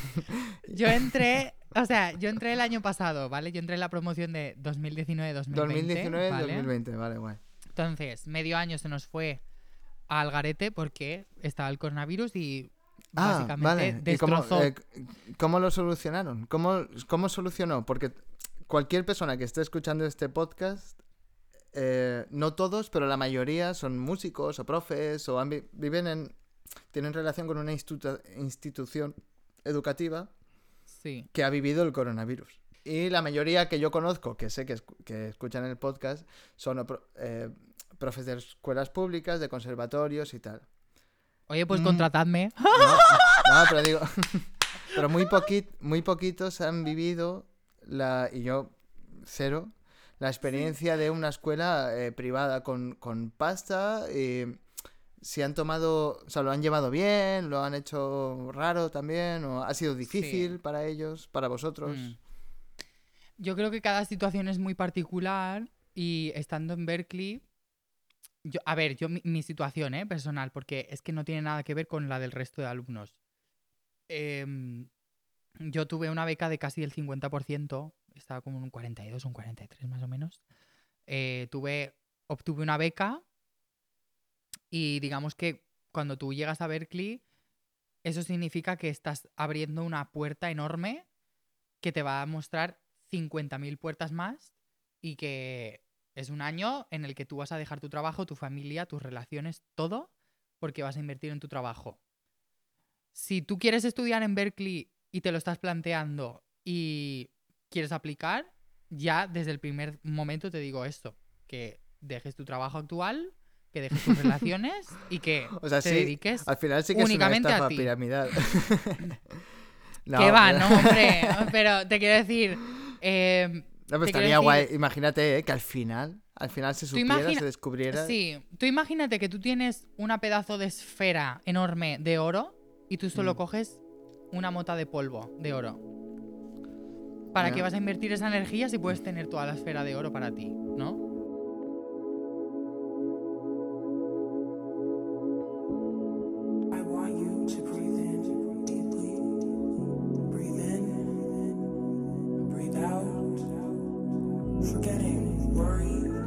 Porque no todo es oro. Te quiero decir, cuando tú estás en Berkeley, tú estás en contacto con gente, con personas y con compañeros y compañeras que han tenido muchas experiencias, que tienen mucho conocimiento, mucho contacto, muchas maneras de hacer las cosas y donde tú vas a encontrar tu espacio para realizar tu proyecto y lo que tú que lo que, quieres que, sea es tu que vida. lo que tú has vivido es brutal. Yo creo que sí. O sea, Claro, para es mí que- sí, te claro, quiero es decir. que lo que tú has o sea, vivido es brutal y el- lo estás normal es que buscando lo tu recomiendes a todo- espacio. absolutamente a todo el mundo, ¿no? A ver, no es que te lo esté recomendando o no, esa es la decisión es tuya, tú tienes tu No, no, dinero, tú eh, haces lo que quieras, No sé. todo lo que sea. ¿Recomendarlo? Pues, ¿qué quieres que te diga? Sí que lo recomendaría porque te quiero decir, sea la situación que sea para ti, lo que tú vas a vivir en 10 meses en ese sitio Mm. con tanta gente a nivel internacional y tantas experiencias, no lo vas a tener en ningún lado, al no ser que tú vayas, te gastes también tu dinero y sea Mm. muy exclusivo, ¿sí? Entonces, con esto lo que quiero decir es que eh, cuando tú vas a, a Berkeley, tú tienes que tener un proyecto de final de máster, como todos los másters del mundo mundial, que es que tienes que realizar ese proyecto y ese proyecto es el que te va a, esperemos, el que te va a colocar en el mercado laboral y el que tú vas a realizar para ti, ¿no? Entonces, eh, cuando tú estás en... Digamos que el, el- el máster es un gran proceso porque cada semana y cada día es diferente. Mm. Es, es, eh, es un programa muy intenso donde tú pasas de hacer técnica de timbales, obra de marimba de Bach, zafa, mm, carretero en la marimba, después Fernández Fernández en el vibráfono cálculo secreto. Es de Fernández Fernández, ¿verdad? No, Sí. no, no, no, no, de- no. ¿Fernández Ah, Fernández? ¿de quién No. es? Eh, García José, García. José Pantoja. José Manuel López López, pero por favor no me toques ya más los cojos. ¿Vale? Da igual. Hombre, da igual, ¿no? Que he tenido que salir de la ducha. Te quiero decir, tú estás en un programa de percusión donde tú estás con vibráfono, multi, timbales, marimba, caja, repertorio orquestal, tal. Estás en esa movida, ¿vale? Tienes muchas referencias, estás como plastificando tu mente porque son muchísimas cosas que tienes que hacer muy bien, ¿no? Pero Mm. cuando tú llegas a Berkeley, de repente tienes asignaturas como producción musical, instrumento, que el instrumento, por cierto, es una hora semanal no más. ¿Vale? Instrumento Sí. que yo en instrumento, en este caso hacía armonía jazz aplicada en el vibráfono, Mm. pero es armonía jazz y armonía de Víctor Mendoza. ¿Vale? Claro, sí, sí. Que te quiero decir, Víctor Mendoza para mí es Dios. Mm, O sea, es demasiado. Eh, después tienes business, tienes producción de vídeo, tienes danza, Mm. tienes DJ, tienes síntesis modular, tienes Mm. cualquier tipo de asignatura, ¿vale? Entonces, yo cuando fui a Berkeley fue muy impactante para mí porque, claro, yo quería aprender todas esas cosas que el superior de percusión, al ser tan especializado, no me dio. claro, es decir, claro, yo quiero aprender a tener... Es imposible. Es que es imposible, o sea, es que es coherente. O sea, yo no puedo aprender a controlar cómo funciona un sintetizador porque yo estoy estudiando percusión. Debo Para poder tocar eh, Safa, que es. Que, Exactamente. Que también está guay O sea, tocarla una vez y decir, ¡hostia! ¡Qué guapo es que es está esto! claro, es como decir, voy a tocar Safa a Berkeley. Pues para eso no vayas. Vete a estudiar con las personas que más han tocado Safa en este mundo. ¿sabes? Claro, que son, di- eh, son diferentes escuelas al final, sí. Exacto, es completamente diferente, ¿no? Entonces, eh, yo quería aprender todo lo que era el mundo del DJ, todo lo que era el mundo de la música y la cultura negra, todo lo que es el mundo de sintetizadores que y sobre todo lo que la cultura negra ha hecho y ha experimentado con los sintetizadores. eh, todo, o sea, lo que es el proceso de producción, qué hay detrás de cada álbum, qué hay detrás de, de todo lo que vemos en, en los medios de comunicación, ¿no? Entonces, claro, tu mente se ve forzada a expandirse completamente para Mm. todos los lados. Mm. Es una locura. Entonces, esto va dividido en semestres, ¿no? Entonces, el primer semestre es como, vale, te vas a explotar la cabeza un poco, ubícate. El segundo semestre es, eh, tu cabeza ha explotado, estás muy mal y muy bien al mismo tiempo, Mm. sigue, eh, mucho estrés. Y el tercer semestre ya te quieres morir y es una barbaridad lo que has aprendido y te encanta y quieres vivir tu vida en el cielo, ¿vale? Mm. Entonces, to- digamos que todas las asignaturas y todos los festivales y actividades que hay ahí te ponen en una situación de decir, soy músico aquí, aquí soy productor dentro del Mm. estudio, no estoy tocando. Aquí soy DJ, aquí soy dancer, aquí soy otra cosa, aquí soy otra completamente diferente. Es como un poco ver las, la, la multifuncionalidad, la interdisciplinaridad, que es lo que a mí siempre me ha interesado de todo esto, ¿no? Entonces, eh, cuando yo llegué, yo tenía el proyecto. no, es que no tenía un proyecto, yo quería Mm. sacar un álbum. Claro, ya, eh, eh, ¿sabes? tú yo eras quería tú, homenajear. Tú eras tú con tus cosas y a ver, Claro. ayudadme. Yo que, sí, yo quería sacar un álbum que, de homenaje a Bjork y porque Bjork ahora es- esto es un melón que debemos abrir en esta entrevista. ¿vale? Sí, ya he pensado, pero es Eh, que sé tan poquito de esa señora. No pasa nada, yo sí que hago la masterclass. Eh, Entonces, es que, ¿sabes qué pasa? Que yo hice eh, mis dos. O sea, cuando yo estaba estudiando el superior, yo estudié percusión y pedagogía. Entonces, claro, como son dos titulaciones diferentes, tienes que hacer Mm. dos trabajos de, de final de carrera diferentes. Mm, Entonces, yo hice uno de Bjork y otro de Bjork. Muy bien. pero eran diferentes, ¿vale? Eh, entonces, de Bjork, pues yo siempre he sido muy fan, ¿no? Entonces era un, el, el proyecto que yo quería para Berkeley era hacer un álbum, así como un poco de homenaje a Bjork Ujú. y, y mi inspiración y la percusión y tal. Y después lo fui cambiando, cambiando, y es que hasta el día de antes de presentarlo, todavía estaba cambiando muchísimas cosas, ¿no? Entonces, eh, lo que... El, el coronavirus lo que fue, pues, es, no sé, yo creo que todos nos hemos dado cuenta de que el virus no entiende ni de clases ni de nada, pero quien tiene los recursos, evidentemente los puede utilizar cuando hay una pandemia de estas magnitudes, Mm. ¿no? Entonces, eh, en una cuestión de cuatro días, te ves que de repente tienes tres horas para desalojar todas las instalaciones, has traído todos tus instrumentos a Berkeley, has- estás grabando en Berkeley ese Mm. día o el fin de semana de antes, estás teniendo proyectos presenciales en Berkeley, muchas cosas están sucediendo en ese momento, en marzo, que es muy intenso en, en ese momento del año del máster. Y de repente te dicen, tienes tres horas para abandonar el edificio y llevarte todas tus cosas. Hostia. Y sobre todo, si eres percusionista, tienes que Claro. llevarte el chimbao, baqueta. Sí, todas tus mierdas que has ido dejando allí poco a poco. Todos los trayendo. percusionistas Ay, sabemos las mierdas. Es que quería pro- probar este to- sonidito también. Ala, pum, otro, otro trasto. Todas esas movidas las tenías que desalojar en tres horas. Vas a tener tres días de nadie sabe nada y después eh, te enviaremos un mail y te vamos a explicar cómo lo vamos a hacer. Hmm.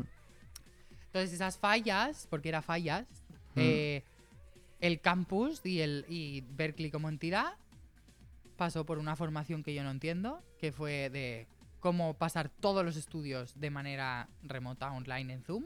Hmm. Y eso fue nuestra normalidad hasta el día que nos graduamos. Ninguna de las clases se vio afectada a nivel objetivo en el sentido de contenidos, maneras de explicar, información, tecnología, lo entiendes, contacto con el alumno.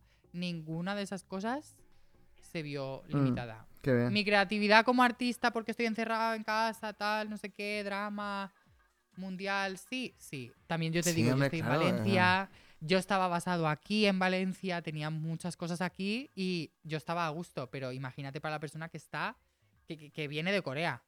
Hmm. O sea, ¿qué me estás contando? ¿Que voy a estar aquí cuatro meses? ¿Aquí encerrado? ¿Que me he gastado cuatro, o sea, 50 mil dólares en este máster? Me estás quitando cinco meses de formación y yo tengo que estar aquí. ¿Cómo?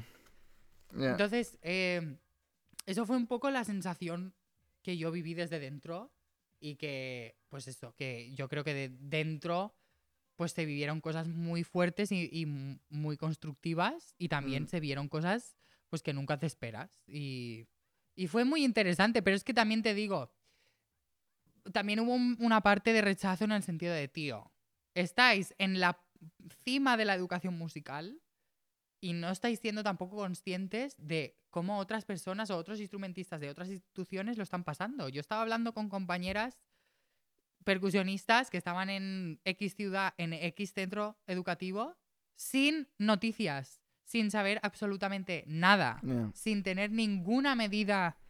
O sea, era una locura. O Hmm. sea, es que... Claro, decir- pero Berkeley, ¿qué va a hacer? y Berkeley, al ser Eh, una potencia mundial, ¿qué va pues tiene los recursos para eso. Entonces, ¿qué puedo hacer yo con eso como persona privilegiada que está dentro de eso? Pues ir a otras personas que no lo han tenido y decirle, aprovecharlo y decir, oye, hazlo así, no lo hagas de esta otra manera, porque quizás no has tenido la oportunidad de hacer esto, pero por lo menos yo te lo digo, que sí que he tenido la oportunidad.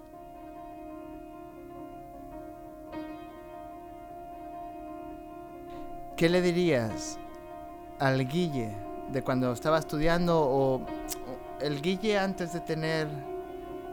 eh, de que decidiera hacer otra cosa? O sea, el Guille ese de... no sé, en cada uno es diferente. 16, 17, 18, en 20, cuando estabas en el conservatorio. ¿Qué le dirías que ya estaba haciendo bien y ahora te das cuenta de que menos mal que ya estuve haciendo eso bien? Y tú ahora volverías al pasado y le dirías, eh, eso eh, no lo pierdas, porque eso me viene bien a mí en el futuro. O sea, te va a venir a ti bien en el futuro, eso no lo pierdas. ¿Qué estabas haciendo ya bien? Estás buscando una respuesta muy concreta, ¿eh? ¿En verdad? Me encanta. Sí, sí, sí. Eh, Pero yo lo que la diría- por, eso, por eso la pregunta eh, no es qué hora es, es como un minuto de pregunta. O sea, a ver, yo, si tuviese a Guille de hace... Eh, eh, ¿Puedo hacer una respuesta partida como en cuatro partes? Tenemos todo el tiempo del mundo. Vale. Eh, si yo le dijese al Guille de primero, le diría... Organízate un poco. No, no, no, pero- claro, claro, per- perdona, perdona que te corte, ¿eh? Sí. Le estás diciendo, le estás dando consejos. No es consejos, es No, otra no, cosa. Es, es lo que ya estaba haciendo Guille. O sea, Guille Sí. siempre tuvo algo Ah, siempre vale. que aún lo tiene. Vale, Que aún lo tiene. Vale. Vale. Y en algunos momentos dudó de si ser así era una buena decisión o una mala decisión. Entonces te doy Y una respuesta. Tomó la buena, o sea, tomó la decisión de seguir siendo así y siempre acertó. Cada vez, cada vez que se encontró con esa diatriba, la acertó. Ay, sí. ¿Qué, qué es eso, no? ¿Qué, qué es esa cosa que siempre ha estado en ti? ¿Qué es eso que le dirías al, de, al Guille de 18 años? Esto aguántalo, por mucho que dudes de ti en esto, esto Sí. aguántalo. Hay cosas que más o menos las puedes aprender y modificar, pero esto no Vale. lo. Esto Vamos está a. muy bien. sí. O sea, a ver, no sé si quieres carnaza o qué, pero me voy a poner muy personal aquí. Y es. Eh, Sí, sí, sí. Al final todo esto es personal, pero la- la, eh, seguro que a alguien le ha pasado. También. eh, no lo sé y me gustaría. Y es que, o sea, yo lo que diría a Guille de esta época es que siga siendo igual de loca y que Mm. se vuelva mm, el triple de loca de lo que se vuelve, que sea el triple de transgresore de lo que es, que siga echándole cojones o varios, que siga rompiendo todos los esquemas que siempre ha encontrado en su vida desde que era un niño y que no le tenga miedo a ser diferente al resto.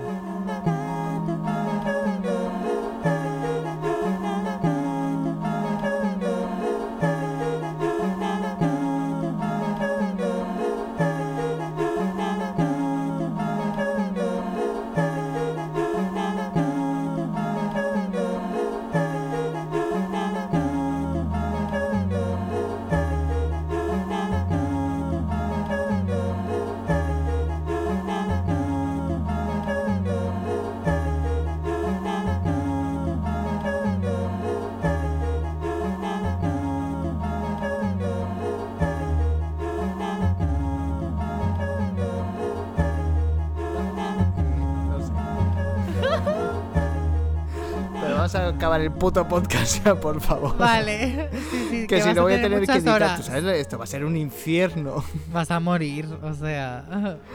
Vale. em, ¿Tú te has escuchado los otros podcasts? ¿Cuál es la segunda? Eh, yo me he escuchado los podcasts de Carlota, no me lo he escuchado completo.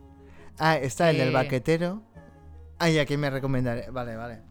Ah, ah, vale, pensaba que si había escuchado otros podcasts, si esa era la segunda pregunta, yo ya estaba respondiendo. Vale, perdón. Ah, no, no. Hombre, pues podría ser. No, pero eso sería un poco como. Un poco Muy rollo. Claro, y poner a la gente en un compromiso. ¿Has, has Nah, yo, iba, escuchado? yo iba a saco ya, o sea, bueno, vale, ok. O sea, el entrevistador que dice, pero usted ha escuchado mis últimos podcasts.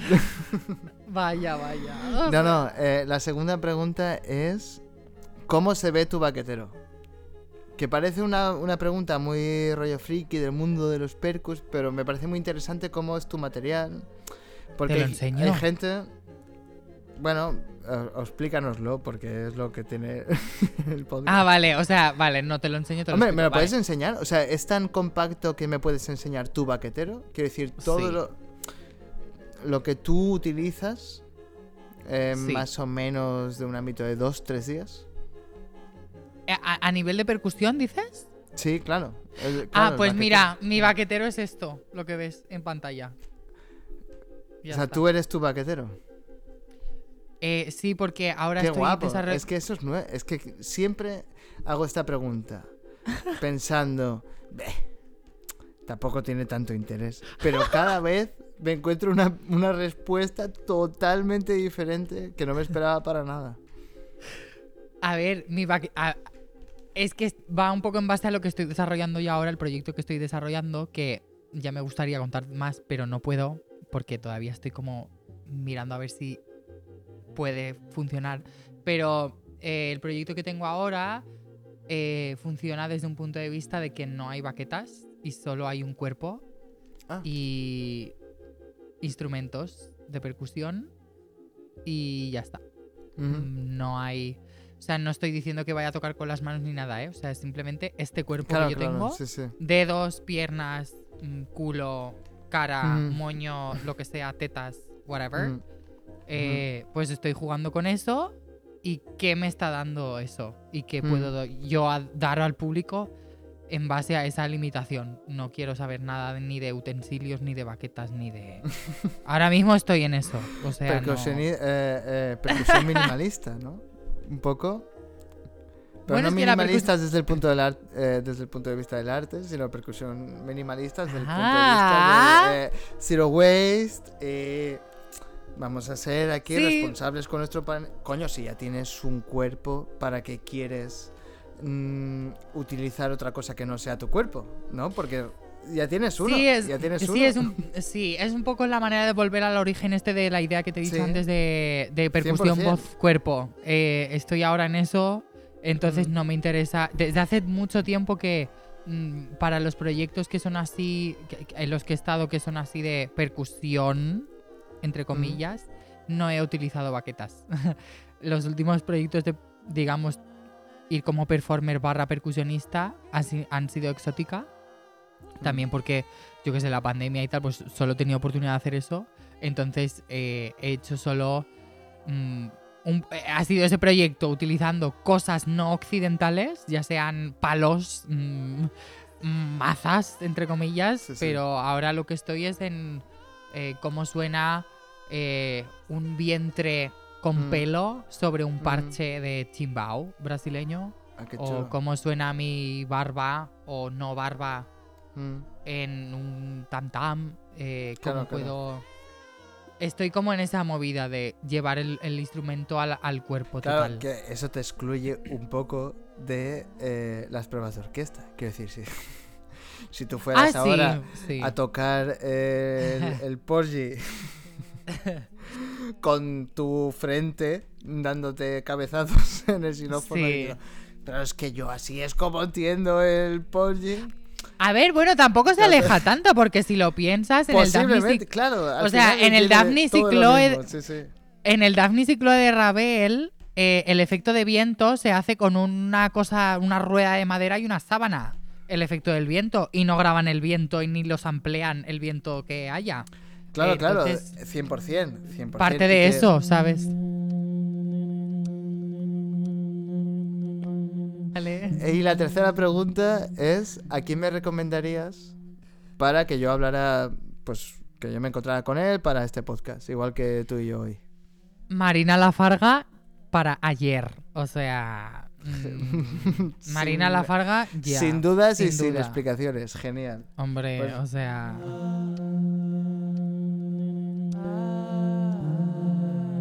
Resulta que la Y con diéresis se encuentra en nombres propios franceses o en palabras en húngaro, pero son como formas muy antiguas que ya se han quedado anticuadas y que ya no se utilizan. O sea, la Y es una cosa que no que no está ahora mismo en el panorama, ¿no? Entonces, mm, pues también es un, po- No un se poco de de decir, pues a mí me da la gana estar en el panorama con la Y. Eh, después, eh, también es un poco... eh, Es que Sí, estoy pensando sea- que, que- que quiero cerrar el puto podcast ya. ya. y aún no lo he Pero es que la conseguido. Y mola. Ya. aún no lo he conseguido. Pues ya está, siguiente pregunta. O no, es que no hay más preguntas. es que solo. Ah, vale. Es que lo hemos, hecho Adiós. ya, lo hemos hecho ya tres veces. El, bueno, Guille y tal, pero siempre... Y acabamos aquí. Ya.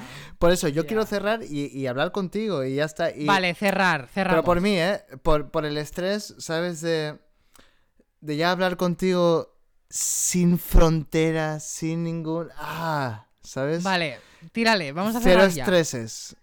Eh, Vale. Vamos. sí. Eh, Bueno, Guille, muchas gracias por venir. Lo vamos a hacer muy rápido, porque ya hemos intentado cerrar esto muchas veces. Lo vamos a hacer muy rápido. Muchas gracias por venir. Espero que hayas estado a gusto. Esto es muy incómodo, ¿no? Vamos a cortar, vamos a cortar. ¿Cómo se, cómo se hace, cómo se hace algo así sin estar incómodo? Vamos a hacerlo normal. Pero ¿por qué tienes que Podemos- despedir? Tú di, di, mira, oye, que hemos hablado mucho tiempo y esto se queda muy largo. Adiós. Pam, ya está. Por cierto, tú, eh, el tema de obertura. Nadie ha hablado de eso en el podcast y me parece muy fuerte ese tema. ¿Qué, ¿Cuál es ese tema? ¿Eso es tuyo? Sí, eso es eh, Mallet Station, una de esas. No te entiendo nada, me encanta. O sea.